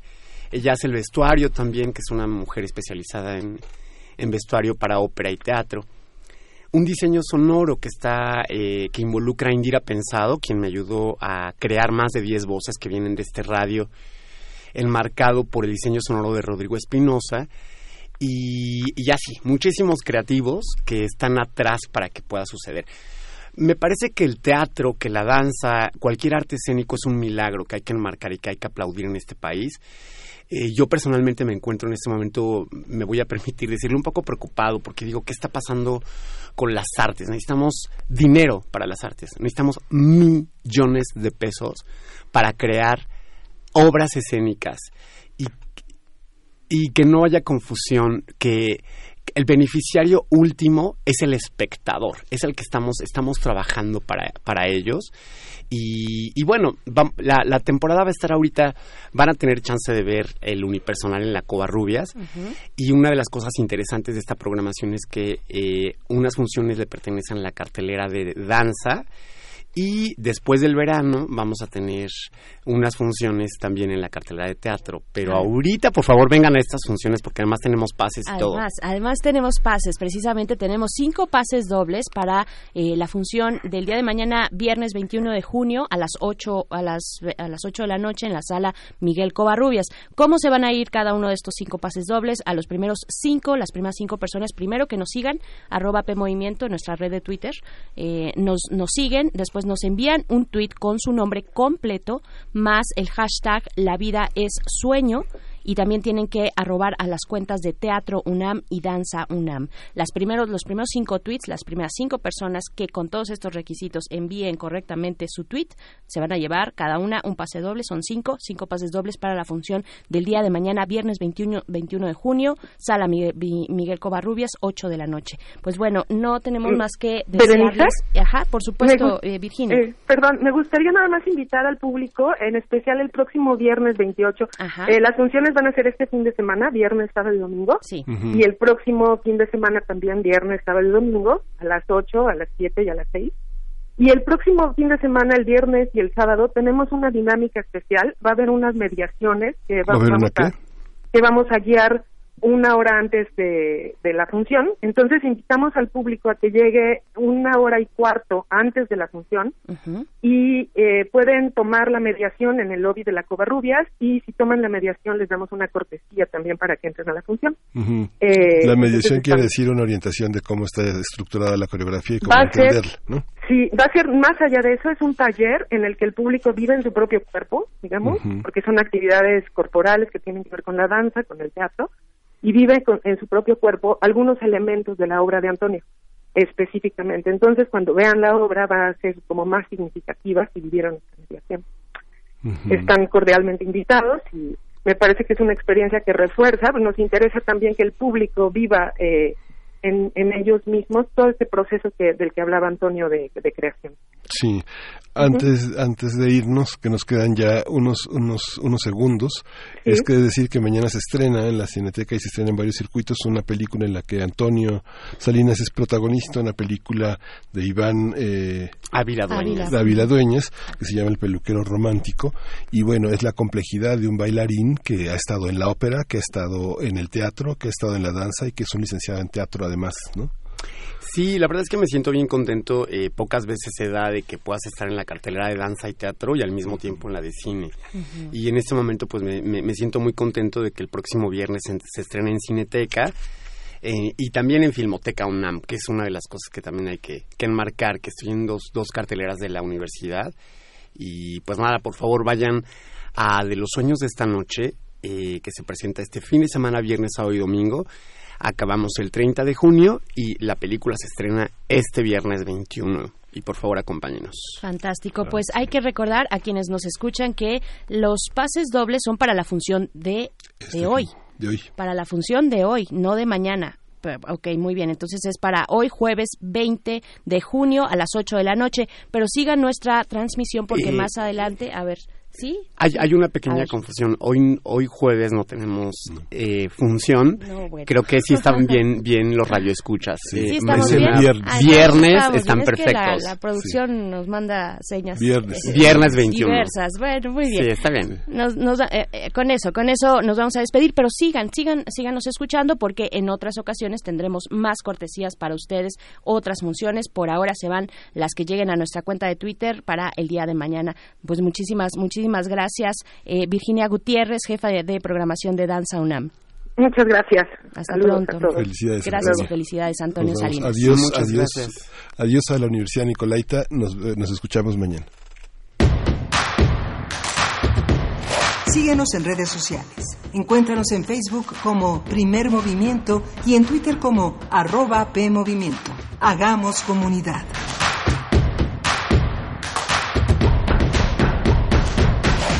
Mira, una estrella. Por ser autónoma, brilla con luz propia. La autonomía de la UNAM nos inspira y nos enorgullece. Aquí se concentra la comunidad de universitarios más grande de Iberoamérica. Nuestra autonomía es libertad, tradición e identidad. Gracias a ella, florece gran parte del conocimiento del arte y la cultura de México. Nuestra autonomía es libertad. Es libertad. UNAM, 90 años de autonomía. Creemos en un mundo donde se escucha toda la música, toda la música. Donde el conocimiento esté abierto al mundo. Donde se ame de todas las formas. Ese mundo es posible y vamos a pelear por él. Resistencia modulada. De lunes a viernes de las 20 a las 23 horas por el 96.1 de FM. Radio UNAM. Experiencia sonora. El PT seguirá de tu lado. Fue mucha la confianza depositada en el Partido del Trabajo, la cual se traducirá en respetar y honrar el mandato del pueblo. El cambio que tanto anhelamos. Asumamos juntos el reto que representa la nueva etapa de México. Participa, acércate al Partido del Trabajo. Vamos a cumplir lo prometido. No te vamos a fallar. El PT está de tu lado. No esperes a que llegue la tormenta. Prepárate. Si hay alerta de ciclón tropical, toma tus precauciones. Desconecta todos los aparatos eléctricos y el interruptor de energía. Si tu vivienda es frágil o el techo es de material endeble, identifica el refugio temporal más cercano a tu comunidad y trasládate allí. Sigue las recomendaciones de protección civil y mantente a salvo. Comisión Nacional del Agua. Gobierno de México.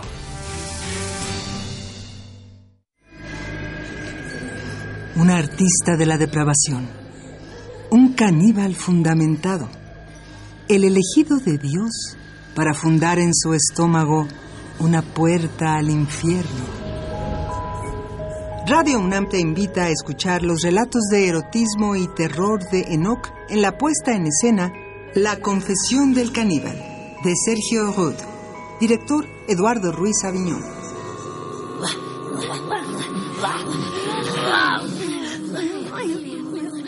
Todos los martes de junio a las 20 horas en la sala Julián Carrillo de Radio UNAM.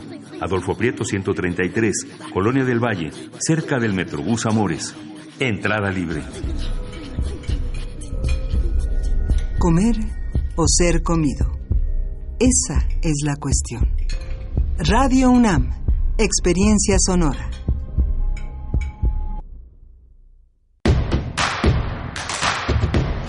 Encuentra la música de primer movimiento día a día en el Spotify de Radio UNAM y agréganos a tus favoritos.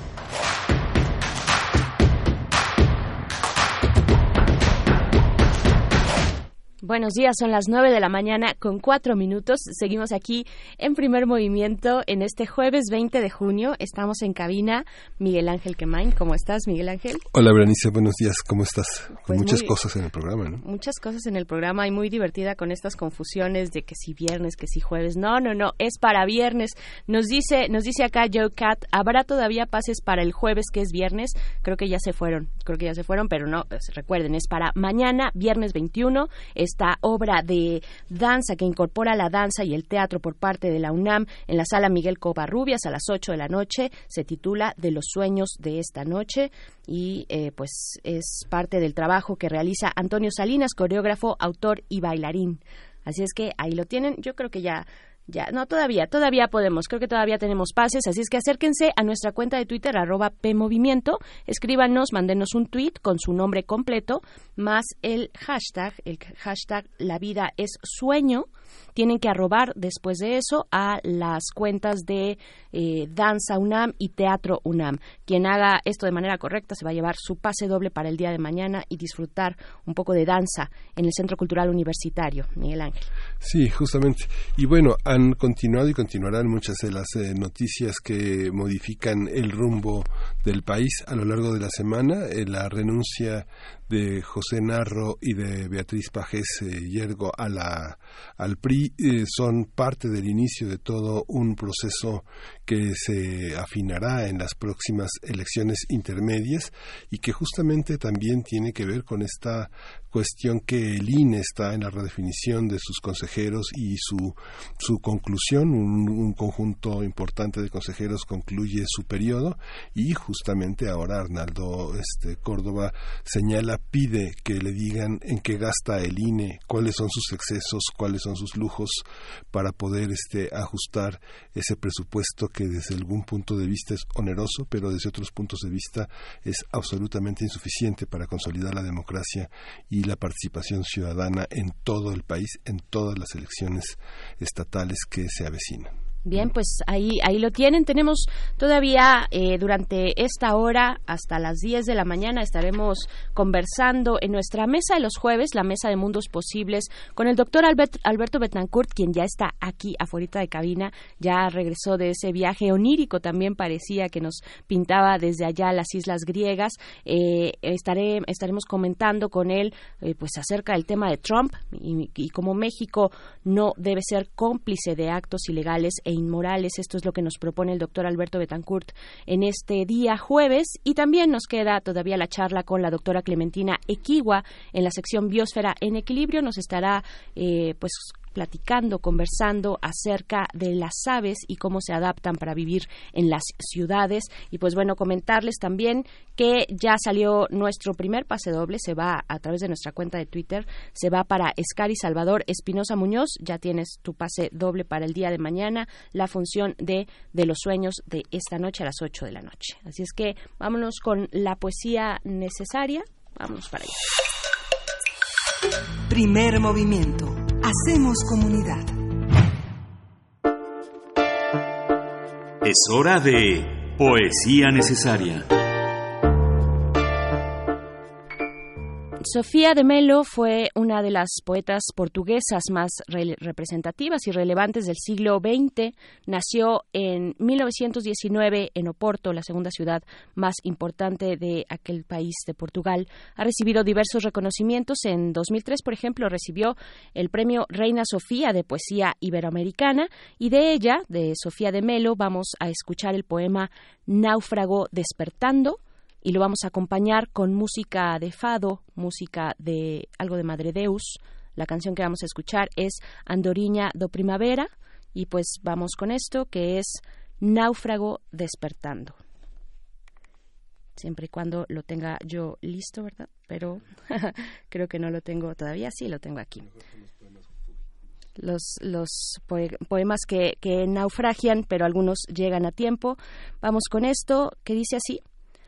Un hombre solo en la arena lista, inerte, tan olvidado de sí, que todo lo envuelve en halos de silencio y niebla. Un hombre de ojos cerrados buscando dentro de sí el recuerdo de su nombre. Un hombre en la memoria caminando, de silencio en silencio derivando. Y la ola, ora lo abandona, ora lo cubría. Con vagos ojos contempla el día, con sus oídos como un distante caracol el mar sonaba. Líquida y fría, una mano sobre sus miembros escurría, era la ola, que ora lo abandonaba, ora lo cubría. El hombre, solo en la arena lisa, inerte, en la orilla danzaba el mar. En sus cinco sentidos, al demorar, la presencia de las, de las cosas inicia.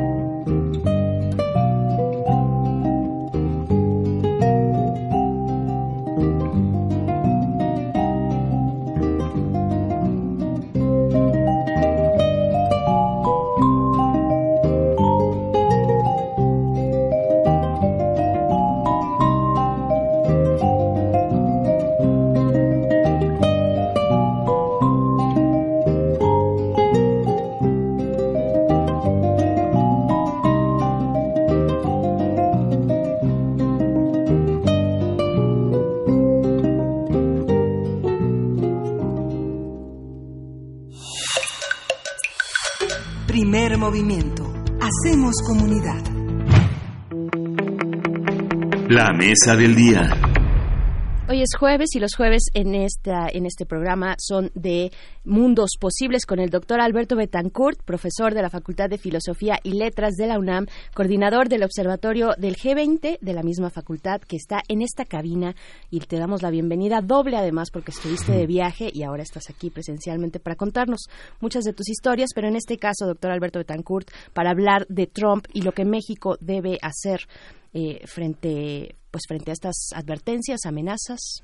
¿Cómo estás? Bienvenido, Alberto. Gracias. Berenice Miguel Ángel, buenos días. Se siente muy bien regresar a, a México, regresar aquí a la cabina. Eh, la verdad es que pues sí tuvimos oportunidad de tener un viaje muy enriquecedor, con muchas experiencias y pues también con, con digamos, eh, posibilidad de tener contacto con cosas que lo sensibilizan a uno respecto a la importancia que tiene la actitud con la que una sociedad recibe a las personas en, en tránsito.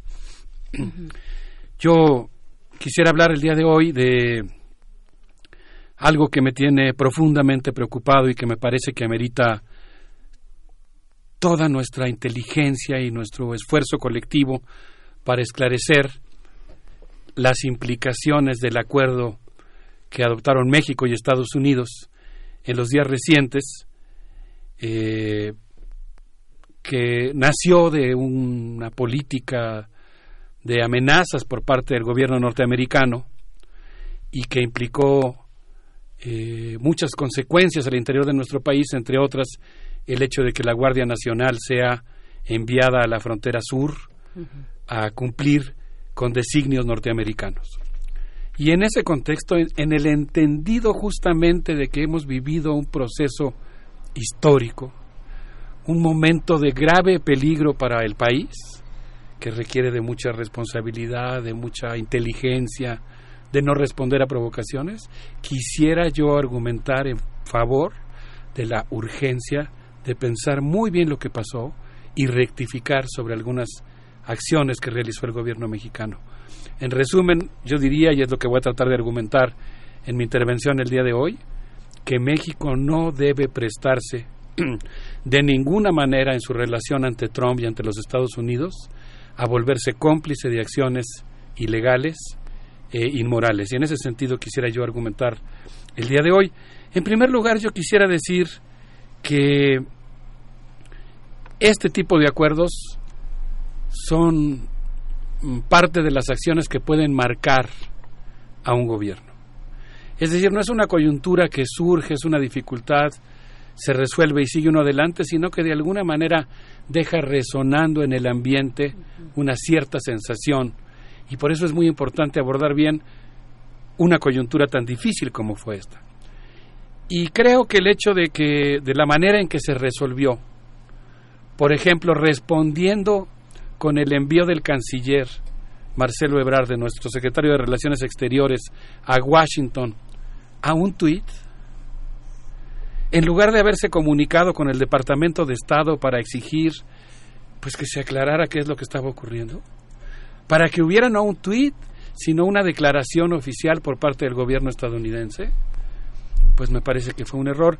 Y creo que los errores, o lo que desde mi punto de vista modesto personal considero errores, quizá haya personas que lo ven de otra manera, por supuesto, tienen un costo muy alto. Incluso yo diría, los, los aciertos y los errores en este tipo de casos tienen un costo extraordinariamente alto. Y creo que entonces vale la pena pues analizar el asunto.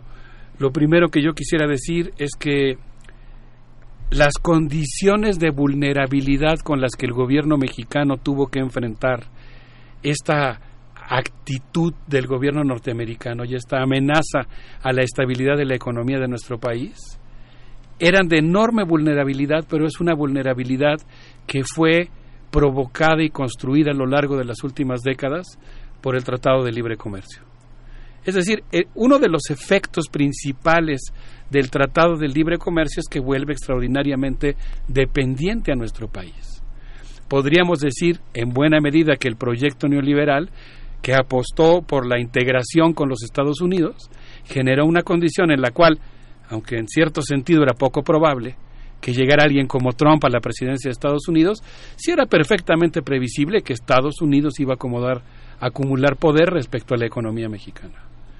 Y yo creo por eso que el Tratado de Libre Comercio tiene que estar como una de las variables fundamentales del análisis en, esta, eh, en el diagnóstico de esta coyuntura. Y tiene que estar, pues, justamente en el entendido de que los tratados de libre comercio son algunos, es eh, parte de los instrumentos muy emblemáticos de la política de economía neoclásica neoliberal que está en juego. Y que consecuentemente pues es una contradicción que un gobierno que eh, el gobierno del presidente Andrés Manuel López Obrador que el día de su toma de posición dijo que terminaba la era del neoliberalismo ponga tanto ahínco y tanto empeño en la preservación de un instrumento de ese tipo. Se entiende, no estoy, no estoy llamando a una cosa irresponsable o que se cambie de un día para otro. Puede ser que se lleve sus, sus años, ¿no? puede ser que se lleve sus meses, sus años, quizá todo un gobierno, hasta varios sexenios, desmontar las condiciones de dependencia que ha generado el TLC. Pero desde mi punto de vista es algo que hacer. Y eso no ha estado presente en el análisis que ha hecho el gobierno mexicano. Yo creo, por otra parte, que lo que ocurrió, el hecho de que el gobierno estadounidense pudiera tener injerencia prácticamente directa en el envío de tropas mexicanas a la frontera, de la Guardia Nacional, que además es una, un pésimo estreno de una institución que nació siendo extraordinariamente polémica. El presidente Andrés Manuel López Obrador dijo que él quería disponer de tropas pasando del límite anterior, que era de 15 mil efectivos, a 80 mil y que los necesitaba para tareas relacionadas con la seguridad pública. Y ahora las está enviando a la frontera. Estoy consciente que aquí han tocado el tema, lo estoy ahora evocando nada más como parte de mi análisis, las está enviando para que cumplan con una función que responde a una presión exterior. Entonces yo creo que esto que ocurrió, el acuerdo que se firmó, tuvo efectos desastrosos al interior de los Estados Unidos, porque fortalece la posición de Donald Trump en un contexto en el que la sociedad estadounidense está inmersa en una discusión muy fuerte entre demócratas y republicanos y el Congreso de los Estados Unidos se ha negado a adoptar una serie de medidas que le exige Trump y que estado resistiendo, digamos, esa presión y que ahora pues se encuentra con la concesión que ha hecho el gobierno mexicano, una vía alterna por la cual el gobierno estadounidense eh, logra parte de sus objetivos y logra sobre todo debilitar a los demócratas al interior de Estados Unidos. Pero creo que el acuerdo tiene sobre todo consecuencias muy importantes en México, desastrosas, porque desde mi punto de vista, eh, por un lado creo que correctamente, en, en, un cierto sentido, dividió la cuestión política al interior del gobierno federal, generó condiciones de suspicacia por toda la eh, los rumores que existen difundidos, generados intencionalmente por los tweets de Donald Trump y pues deja desde mi punto de vista muy maltrecha la, la digamos imagen de un gobierno que tiene eh, un bono muy alto de confianza. Imagen, deja muy maltrecha la imagen en el sentido de lo que ocurrió en el acuerdo. Eh, por supuesto, yo he sostenido, y creo que es el caso, que el balance del gobierno pues, es un balance que incluye muchos otros temas, algunos que merecen una celebración desde mi punto de vista, eh, pero en este caso pues creo que eso, que eso ocurrió. Uf, Uf, qué, qué complicado momento, Miguel Ángel, qué, qué encrucijada tiene porque eh, tiene el gobierno el gobierno federal porque lo platicábamos también el martes con el doctor Lorenzo Meyer. Eh, ¿qué, ¿qué, va a significar esto en general para, para la 4T, ¿no? Para el gobierno de Andrés Manuel, Andrés Manuel López Obrador con, si, si, nos fijamos en que esto es parte de una campaña, de una campaña electoral que apenas arranca y que tendrá una duración de 17 meses, ¿no? Que si llega al periodo de reelección Donald Trump, pues continuará también de algunas otras maneras o no sabemos con qué intensidad, pero este ambiente puede continuar, se puede prolongar y los efectos de ese ambiente sobre el proyecto que propone Andrés Manuel López Obrador y por el cual votaron 30 millones de personas en este país, pues puede verse, eh, podría verse y habrá que ver si es así eh, seriamente modificado, ¿no? Sí, yo pienso que la autoridad moral, el respaldo popular, ¿no? La popularidad que tiene, la fuerza política que tiene el gobierno del presidente Andrés Manuel López Obrador, le da para responder de otra manera le da para, para propiciar otras condiciones. Es que ese es el dilema. ¿Tenemos con qué? ¿Tenemos yo, con qué negociar? No, yo creo que definitivamente, sí? sí? claro que tenemos con qué. Claro, eso, eso por supuesto parto de que en unas condiciones extremadamente difíciles. Mira, antes de entrar al porqué, en donde me gustaría argumentar, eh, bueno, digamos, sí creo que es muy importante que como muchas otras veces en la historia y en la vida, no nos quedemos con la idea de que no había de otra. Porque siempre hay de otra, digamos Siempre hay de otra. siempre hay de otra. En el, en el más, digamos, tibio de los casos, pues podrías aceptar que no tuviste de otra, pero que no es lo que tú querías hacer y que no fue un triunfo y que vas a trabajar para que no se repita lo que te obligó a acatar una mm, presión de ese tipo. O sea, digamos, haces lo mismo, pero, pero haces un balance diferente. Y eso ya, eso ya es otra cosa. Ya es una lectura distinta. Que eso, eso ya es otra actitud política. Pero yo creo que aquí el error estuvo en pretender, pues no sé, no sé si en pretender o en creer que había habido un triunfo donde en realidad pues yo creo que se mostraron condiciones de vulnerabilidad extraordinarias del gobierno mexicano.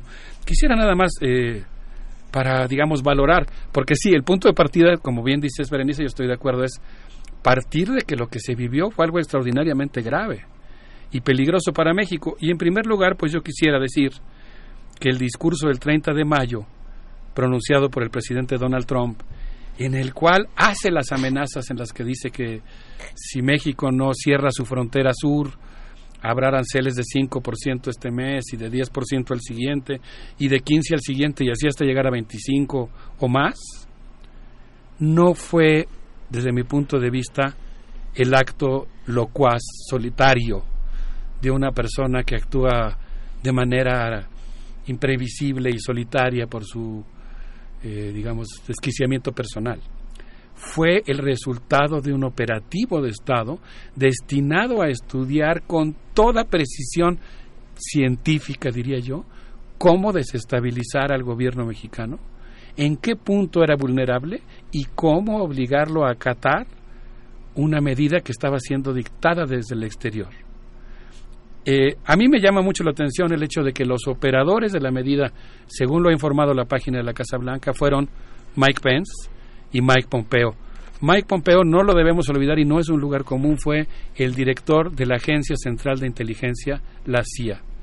Y él participó en los, en los, en los operativos de desestabilización, eh, hasta donde tengo entendido, voy a rectificar si la memoria no me falla, pero él participó, por ejemplo, en la planeación de las eh, de la desestabilización del gobierno de Libia y su derrocamiento. Y si uno estudia el modus operandi del gobierno norteamericano, siempre las acciones militares van precedidas de actos de hostilidad militar, de actos de hostilidad económica, mm. que van asfixiando a los países y les van restando posibilidad de movimiento.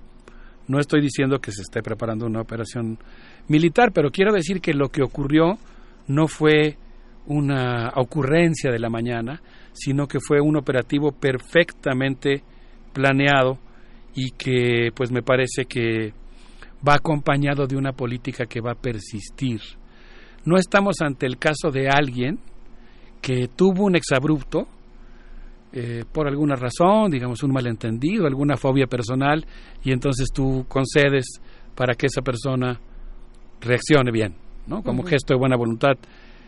Yo quiero decir, por ejemplo, que el 14 de junio, cuatro días después del acuerdo en el que se había cumplido la voluntad del gobierno de los Estados Unidos, Donald Trump acusó a México de ser el responsable de producir eh, eh, y permitir el ingreso desde su territorio del 90% de la heroína que se consume en Estados Unidos. Entonces, por lo pronto lo que tendríamos que decir es que no es que hubo un exabrupto, una coyuntura difícil y ya se superó, sino que eso es, ese es el escenario en el que vamos a estar en los próximos meses por lo menos, y ahí es muy importante que México haga lo necesario para derrotar a Donald Trump, es decir, que México también juegue políticamente. Y como es muy importante, yo les propondría que hagamos una pausa de reflexión musical con el grupo La Tribu, que espero les guste. Vamos a escuchar.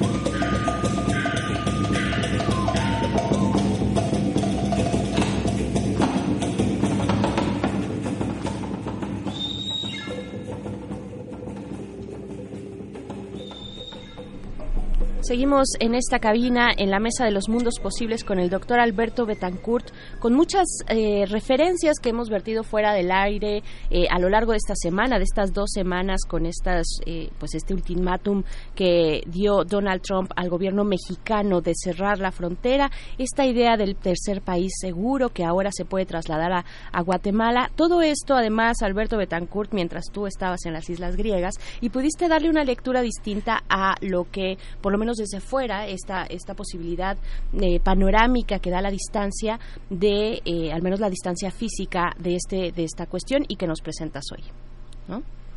México es un país que tiene una tradición diplomática de política exterior que ha hecho muchas contribuciones a la conformación del mundo. El mundo en el que vivimos, con todas sus contradicciones, su complejidad, tiene las marcas los ecos, digamos, la aspectos de objetivación de los valores plasmados en la Constitución mexicana y en la tradición de la política exterior mexicana que han quedado plasmados en el sistema internacional, en el orden jurídico internacional, y uno de esos temas es el de la migración. México ha hecho contribuciones enormes, por ejemplo, al tema del derecho a la migración, de la manera en que deben de ser tratados los refugiados, del respeto a los derechos humanos de las personas en tránsito. Hoy es el Día Mundial de los Refugiados, por cierto. Sí, por eso lo digo, porque, porque pienso que hoy es correcto que nosotros recordemos el país en el que vivimos y la tradición que tiene, y por eso pienso que nosotros no debemos sumarnos a actos ilegales e inmorales como son, por ejemplo, vincular el tema de la economía y el comercio con el tema de la migración. Segundo, el, el, el, acuerdo que está tomando, que, que, al que llegaron México y Estados Unidos, es un acuerdo que implica haber aceptado una amenaza que violaba lo establecido en el propio Tratado de, de Libre Comercio que ya existía. En ese contexto la, amenaza era ilegal. Yo quisiera decir por eso que me preocupó mucho cuando eh, leí el discurso o los discursos que se pronunciaron el día 8 de junio, el notar eh, el acto que se efectuó en Tijuana por la dignidad nacional, por la unidad nacional y la, y la defensa de la dignidad. Me preocupó mucho la lectura que hizo el gobierno mexicano. Insisto en que entiendo que lo hizo en condiciones extraordinarias y ahí pues hizo un llamado a la unidad nacional que sin lugar a dudas corresponde en estos casos, pero el problema es que tenemos que discutir unidad nacional en torno a qué. Y en el evento ahí, pues eh, el presidente Andrés Manuel López Obrador celebró el acuerdo, fue la palabra que utilizó, celebro el acuerdo, no puedo permitir que se atente contra la economía y que, y que haya injerencia extranjera, pero lo que estaba diciendo era completamente contradictorio, porque no puede permitir que haya injerencia en la economía, pero lo que hizo fue justamente permitir que hubiera injerencia extranjera. Me preocupó particularmente el discurso de Carlos Salazar Lomelín, dirigente empresarial, quien dijo, casi literalmente, lo voy a parafrasear, pero casi literalmente dijo, las sonrisas que vio aquí expresan el beneplácito de la sociedad mexicana por el acuerdo que se ha alcanzado.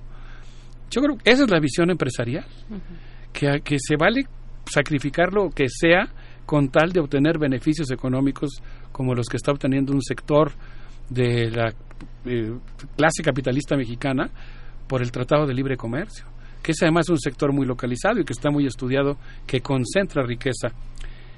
Y en ese mismo evento, a mí me gustó mucho la intervención que realizó el diputado Porfirio Muñoz Ledo. Yo tengo muchas ah, cosas que podría decir sobre él. No es, por supuesto, un personaje que con el que yo coincida políticamente, Entiendo que ha jugado un papel fundamental en la historia de México, etcétera, pero a mí no me gusta el priismo, ni siquiera en sus eh, eh, expresiones más sofisticadas y eh, eruditas, ¿no? Bueno, pero debo reconocer que hizo una intervención que a mí me parece verdaderamente importante cuando dijo que México había aceptado la transición de un lenguaje diplomático por un lenguaje procaz, del marco y la atmósfera de una relación bilateral basada en los acuerdos y la discusión por la imposición y las amenazas, y que había además eh, renunciado a la posibilidad que tenía de haber recurrido a la ONU, a la Haya, a la solidaridad internacional. Y yo creo que en este sentido, bueno, y él dijo incluso, México le ha hecho un favor oscuro a los Estados Unidos. Después rectificó, matizó, dijo que ya se había brindado la información adecuada. Yo coincido con lo que plantea él, con lo que planteó la, eh, lo que planteó la maestra Olga Pellicer cuando habla de la necesidad de tener un plan B y de el papel que debe jugar México en la defensa de los migrantes. Entonces yo, yo me imagino un escenario en el que México haga oír su voz, Claro, insisto en que tiene que ser un escenario responsable y ahí sí habría que, habría que pensar en la construcción de un consenso y un acuerdo nacional, de una auténtica unidad nacional. Ahí lo difícil, por supuesto, sería contar con eh, el acuerdo, el beneplácito del, de una parte muy importante del sector empresarial, que no sé si estaría dispuesto a aceptar ciertas presiones y ajustes económicos en pos de otra cosa, pero esa otra cosa no es menor. Es nuestra política exterior, nuestra política interior, nuestra soberanía, eh, la libertad de decidir lo que nosotros hacemos en las fronteras, eh, y cómo vamos manejando la relación con Estados Unidos. Yo pienso que es muy importante ir elaborando un plan B. Lo que se acordó ahora, pues ya se acordó, pero es muy importante el balance que nosotros hagamos ahora y sobre todo la exploración, como ocurre en estas condiciones de lucha, de los elementos que tenemos en la mano para poder hacer oír nuestra voz, concitar una fuerza política interna, eh, ayudar al interior de los Estados Unidos también a reforzar las posturas que están tratando de tener el racismo, la ilegalidad y una amenaza muy seria que yo veo cada vez más probable que es un conflicto bélico internacional. Así que yo creo que si México, hay que pensarlo, no, no estoy diciendo que yo tenga la panacea, por supuesto, o que sea fácil encontrar la solución. Lo que sí creo es que no podemos volvernos cómplices de acciones inmorales e ilegales y que México tiene una gran oportunidad de hacer contribuciones muy importantes a la paz, a la legalidad y a principios que son fundamentales para México, para la relación bilateral y para el mundo. Sí, y este recuento que tú haces, Alberto, es muy significativo porque no es este ese análisis que muestra la vulnerabilidad de la soberanía está desde el, desde el año 2000, desde la elección de Fox. Hoy vemos al ex canciller Castañeda haciéndole flaco favor a sus orígenes políticos porque su padre fue un canciller que de alguna manera estuvo alineado al ejemplar eh, tuvimos un servicio exterior, un servicio de carrera diplomático importante. Durante el foxismo y el calderonismo, el Instituto Matías Romero, la formación de diplomáticos, lo convirtieron en una caricatura, lo pisotearon. La formación académica de internacionalistas eh, se fue a la basura. Hoy él opina en todos los programas que organizan algunos medios dedicados a denostar la política exterior actual, pero que finalmente muestran desde el foxismo una una este una postura eh, muy muy eh, muy muy particular muy de derecha contra Cuba contra Venezuela contra Chile contra Argentina contra Brasil contra Perú contra Bolivia. Es muy impresionante cómo se ha vulnerado, desde cómo se vulneró desde la Cancillería todo ese prestigio internacional que México consiguió como un conciliador de las luchas centroamericanas que parecían irresolubles, ¿no? Como el avance de un gobierno de izquierda en América Latina eh, fue denostado como una amenaza alineada a los intereses de las derechas norteamericanas, permitiendo las intervenciones de la CIA, este, justificando una lucha contra el narcotráfico y la migración de una manera terrible, espantosa, pasando por encima del derecho internacional y que ahora tenemos estas consecuencias, ¿no? Yo no creo que la, la, trayectoria y el origen político del canciller Ebrard este, es muy distinto, ¿no? Yo creo que es muy distinta la política, la, la, la manera en la que se están planteando las relaciones internacionales hoy en la cuarta transformación. Creo que este es, tiempo de recuperar. Peñanito nunca lo logró recuperar. Desde el inicio de la llegada de Trump a México por parte de Videgaray fue un entreguismo total. El país no terminó de, este, no terminó de venderse con todas esas reformas que hicieron. Y hoy es el resultado de esta política tan amenazante de Estados Unidos. ¿no? Sí, ah, por eso es que es muy importante la discusión la rectificación de interpretaciones respecto a la forma en que se afrontó la coyuntura. Y yo creo que es muy importante que México pues se plantee con franqueza lo que está pasando. Yo sugiero que, que promovamos esa discusión y defendamos con todo ahínco la soberanía mexicana y les propongo que nos vayamos a escuchar a Belafonte sensacional. A ver qué les parece y nos quedemos meditando y defendiendo a nuestro país. Fantástico, vamos con esto.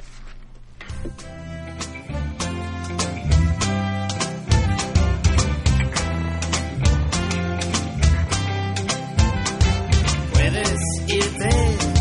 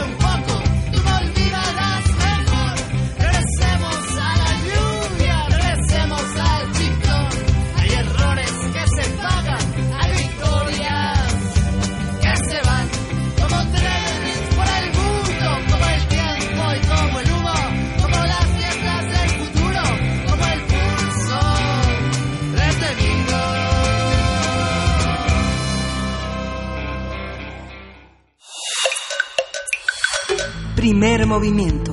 Hacemos comunidad. Biosfera en equilibrio. Se encuentra en la línea de primer movimiento Clementina Equigua, la doctora Clementina Equigua, para hablarnos de este tema que nos proponen esta mañana, cómo se adaptan las aves para vivir en las grandes ciudades, algo que no es fácil para ninguna especie. Doctora Clementina Equigua, muy buenos días. Buenos días, Berenice. ¿Cómo están, Miguel Ángel? Este, muy bien, Clementina, muchas gracias. ¿Qué decir? ¿Qué decir de esto? Pues no es fácil para nadie, y mucho menos para las aves, o no lo sé. Pues sí, bueno, pues lo que pasa es que yo creo que con trabajos pensamos que para nosotros no es fácil. Sí. Entonces pensar para los demás organismos es todavía más difícil. Sí. Y eh, pues yo ayer para preparar esta esta intervención del día de hoy, pues me puse a pensar a ver qué es lo que está sucediendo, ¿no? Y la ONU estima que un poco más del 55% de los habitantes del mundo viven en ciudades. Este es una un cálculo que hicieron el año pasado. Y eh, calculan que para 2030 60% de la gente vivirá en ciudades y ciudades no pequeñitas, ciudades de un millón de habitantes. Entonces, eh, pues en esta preocupación y, y pensando en que las ciudades van a ser muy importantes para el futuro, en 2015, cuando la ONU aprobó la Agenda 2030, que le llaman la Agenda de Desarrollo Sustentable o Sostenible, tiene 17 objetivos. Y uno de ellos es como considerar lo que sucederá en las ciudades, ese es el objetivo número 11. Y ellos dicen que está eh, dirigido pensando a que las ciudades y las comunidades urbanas sean soste- sostenibles en la que la gente sea o los asentamientos sean inclusivos, seguros, resilientes y sostenibles. Lo cual pues suena muy bien para cualquiera de nosotros que vivimos en, en una ciudad. Pero ¿qué significa esto para todas las plantas y animales que están en las ciudades o que de alguna manera quedaron en las ciudades? Porque pues la verdad es que cada vez que, que transformamos un ecosistema para hacerlo un asentamiento humano, pues hacemos eh, muchas cosas, ¿no? Empezamos por por eliminar toda la vegetación, eh, derribamos los árboles, removemos el suelo, aplanamos todas las irregularidades, entonces pues lo que era antes un ambiente para miles de cosas deja de serlo, ¿no? Claro. Entonces, eh, pues estos, los pocos sitios que van quedando sin perturbar, bueno, pues eh, se quedarán con, con los, las plantas y animales ahí, pero pues otros van a desaparecer. Hemos hablado en, ya en otras ocasiones de todas las especies que están en peligro de extinción y muchas de las causas son estas, ¿no? Y otros pues sí logran adaptarse y vivir en, en las ciudades. Entonces, bueno, en- ahora ha surgido una nueva línea en ecología que es la ecología urbana, porque están considerando a las ciudades como pues un ecosistema. Y eh, pues de lo que se trata es de que ya no son estos ecosistemas como los bosques que conocemos, por ejemplo, un bosque de pinos, que es una, son grandes eh, extensiones de terrenos con pues los árboles y las plantas de manera natural. Los nuevos ecosistemas pues, están fragmentados, hay manchones verdes, en algunas partes hay parques, hay jardines, hay plantas en macetas, en las banquetas, etcétera, etcétera. Y estos son los pocos espacios que van a poder aprovechar las lo- los animales eh, principalmente.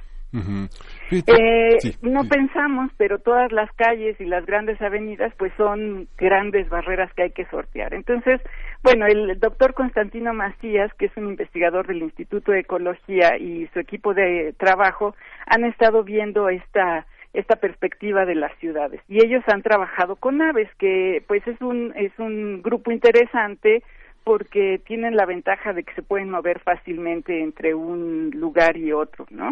Esta esta historia la tenemos re- relatada con mucha mucho detalle si lo quieren escuchar en nuestra revista digital Oikos Igual en las redes sociales en un ratito les les pongo la liga para que Sí. se asomen por ahí eh, pero el doctor Macías y su equipo trabajaron con lo que se llama pinzones mexicanos son unos pajaritos que todos podemos ver si nos fijamos con cuidado en muchas áreas verdes de la ciudad. Tienen el pecho rojo y parte de la cabeza también roja.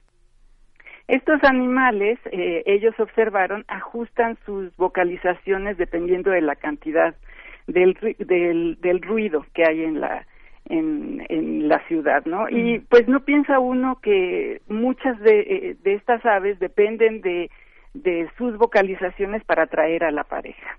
Entonces, lo que ellos encontraron es que en algunas zonas de, de la ciudad eh, logran emitir los ruidos con suficiente eh, volumen, digamos, como para que puedan atraer a su pareja o para que puedan avisar que aquí están, ¿no? Es un grupo de aves que se llaman ocinos que sí tienen la capacidad de, de modular su canto, eh, pues con la edad y con la experiencia, digamos, ¿no? Y eh, algunos eh, colegas españoles trabajaron con él y encontraron, por ejemplo, que en las aves que viven cerca de aeropuertos cambian la hora a la que cantan, cantan más temprano, ¿no? Para tratar de evitar el ruido que ocasionan los aviones al despegar y aterrizar, que casualmente coincide con el pico de actividad de, de ellos, ¿no? Entonces, dice uno, bueno, a ver, ¿cómo, cómo puede ser posible en todos estos detalles que no había uno pensado?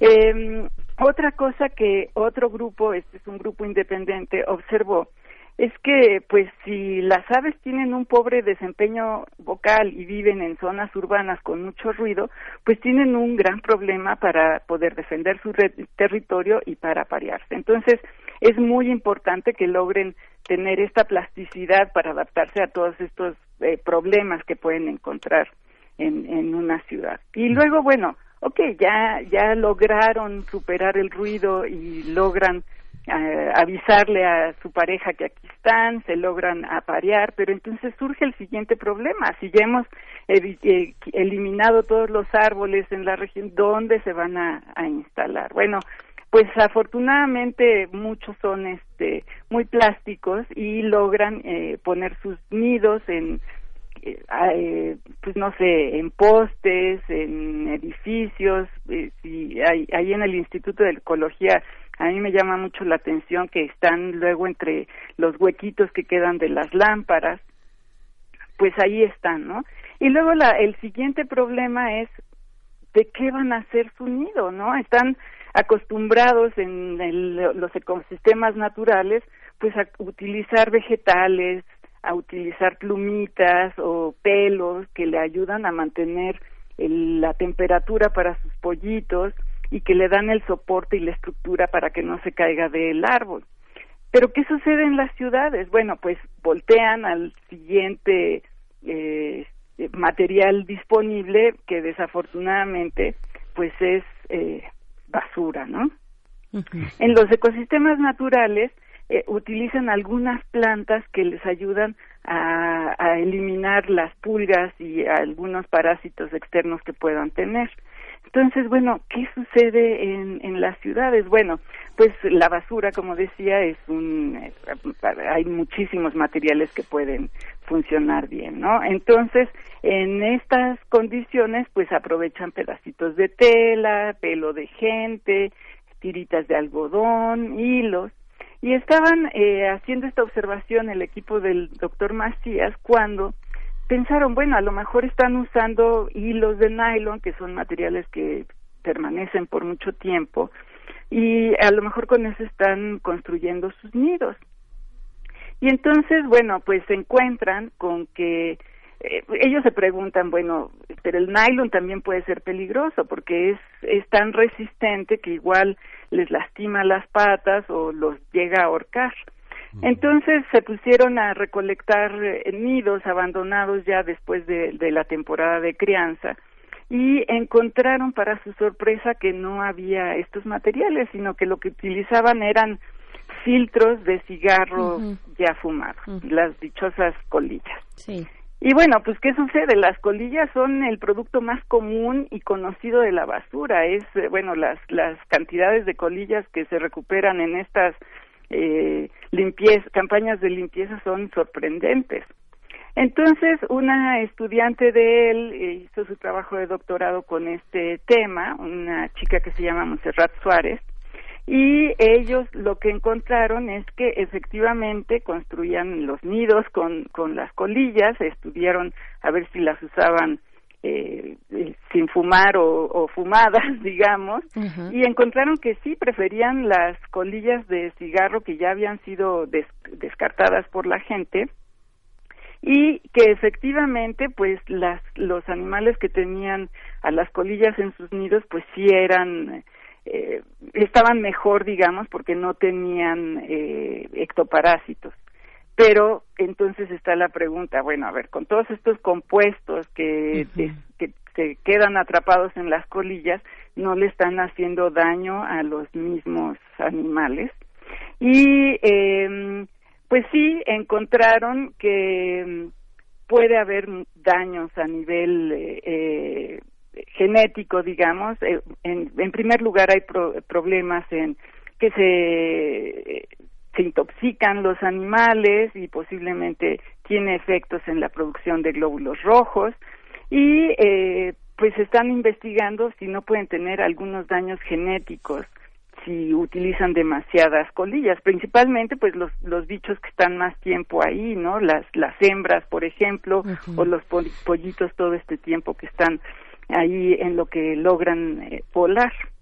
Claro. Entonces, eh, pues están, están haciendo esta investigación y eh, quieren in- investigar si estas eh, sustancias tóxicas, eh, la contaminación atmosférica, la contaminación lumínica que también es les afecta su balance, les puede afectar su balance hormonal y todas estas cosas eh, no están provocando que se generen adaptaciones novedosas, ¿no? Porque, pues sí, la pregunta ya vimos que, que ocasionan muchos problemas, pero de alguna manera es un reto evolutivo que por la velocidad a la que están ocurriendo, pues los organismos se tienen que ir adaptando. Es una eh, adaptación a una velocidad sin precedentes en la historia evolutiva, ¿no? Sí. Claro. Hasta ahora haber superado estos retos de la vida urbana no es evidente de que lo lograrán en el futuro, no sabemos, estas son experiencias eh, previas, digamos, ¿no?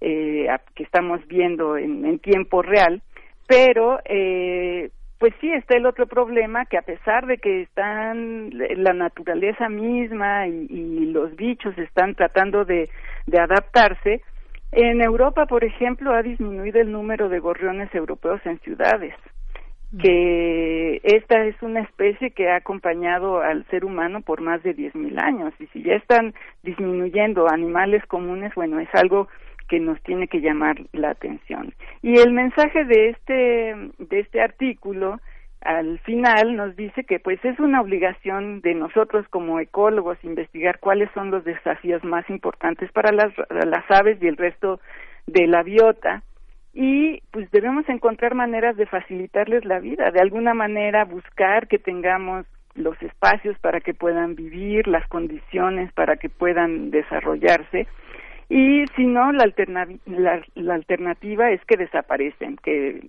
que a mí me parece y, al doctor Macías nos parece inaceptable, ¿no? Tenemos que buscar vivir más armónicamente con la naturaleza. Sí, y esto que comentas, Clementina, yo recuerdo en, en la infancia un, un, un vecino muy atlético que caminaba vigorosamente y se estrelló contra una puerta de cristal y, su, y su vida se hizo pedazos como la puerta, ¿no? Claro. Y, las primeras impresiones de ver a pájaros estrellarse en grandes ventanales, en edificios muy modernos, Claro. en Reforma, en Satélite, en el Estado de México, en todas partes, yo creo que no hay, no hay adaptación que supere eso, o sí, o, o hay alguna manera de que esos edificios que son más inteligentes aparentemente que los pájaros puedan tener una previsión, algún tipo de No, reflejo. no. Bueno, lo que han hecho y lo que se ha recomendado para eso es que pongan estas calcomanías que parecen animales de presa. ¿No? Entonces Claro. ven que hay un Sí. bicho por ahí volando y pues sí, pero pues estos edificios que tienen miles de ventanas, pues es casi imposible tener una calcomanía en ese lugar, ¿no? Sí. supuesto. Y es que uno ve vidas, vidas de personas que también les pasa lo mismo que las aves, ¿no? Claro, claro. Entonces, pues sí, tenemos que hacer ciudades más armónicas. Tenemos que darles estos espacios para que puedan vivir, ¿no? Las eh, donde puedan anidar, eh, eh, luchar porque haya efectivamente menos ruido y la contaminación lumínica. Bueno, hay una ley de, de ruido que creo que no eh, muchos constructores no las respetan, ¿no? Que las, las ventanas tienen que tener ciertas características, etcétera, etcétera. Bueno, todo eso tenemos que cuidarlo porque, pues, la, el bienestar de la naturaleza es bienestar de nosotros. Por supuesto. Pues querida Clementina Equigua, muchas gracias por plantearnos estos estos panoramas muy actuales, muy cercanos, próximos de las personas que vivimos en estas grandes ciudades. Muchas gracias. Nos encontramos el próximo jueves. Ándele, pues, nos Gracias. vemos con gusto. Bye. Hasta pronto. Y pues queremos invitarles, antes de despedirnos, ya son las 9.58, queremos invitarles a que eh, estén pendientes esta tarde en, en la cuenta de Facebook de Primer Movimiento porque vamos a regalar todavía más pases, más pases dobles para la obra de danza y teatro que es, de la cual estuvimos comentando hoy, de los sueños de esta noche. Estas, eh, estas serán, bueno, los pases que vamos a regalar son para la función del sábado a las 8 de la noche en la sala Miguel Covarrubias. Estén, estén pendientes hoy por la tarde para que se puedan llevar estos pases dobles y disfrutar el sábado de danza y teatro. También el día de mañana vamos a dar todavía más eh, para otras funciones y queremos también invitarles a que vengan, si no van a la sala Covarrubias, si eh, que vengan acá a la sala Julián Carrillo precisamente, bueno, en general aquí a Radio UNAM porque tenemos este evento de libros, los otros libros, el sábado 22 a las 2 de la tarde y a las 7, a las 7 de la noche en la sala Julián Carrillo la función de la Tabay, Tabay, el teatro gótico de Eduardo Ruiz Aviñón. Todo esto, esto aquí en Radio UNAM es entrada libre, Adolfo Prieto 133, Colonia del Valle. Estamos a una cuadra del Metrobús Amores y bueno, con esto ya nos vamos a despedir. Ya nos despedimos. Pues sí, Dentro de 15 minutos será... así es. y Mañana bueno, es viernes de complacencias, de Cineclub. Recuerden de, de echarle una repasada a Godzilla. Gojira. Este, este, peluches, calcomanías, este, pegotines y películas. Godzilla entre nosotros mañana. Y mucha imaginación y mucha energía nuclear también para mañana el Cineclub Hertziano. Muchas gracias a la producción. Gracias, Miguel Ángel Quemain. Gracias, nos vemos mañana, nos escuchamos mañana. Esto fue Primer Movimiento. El mundo desde la universidad. Radio UNAM presentó Primer Movimiento.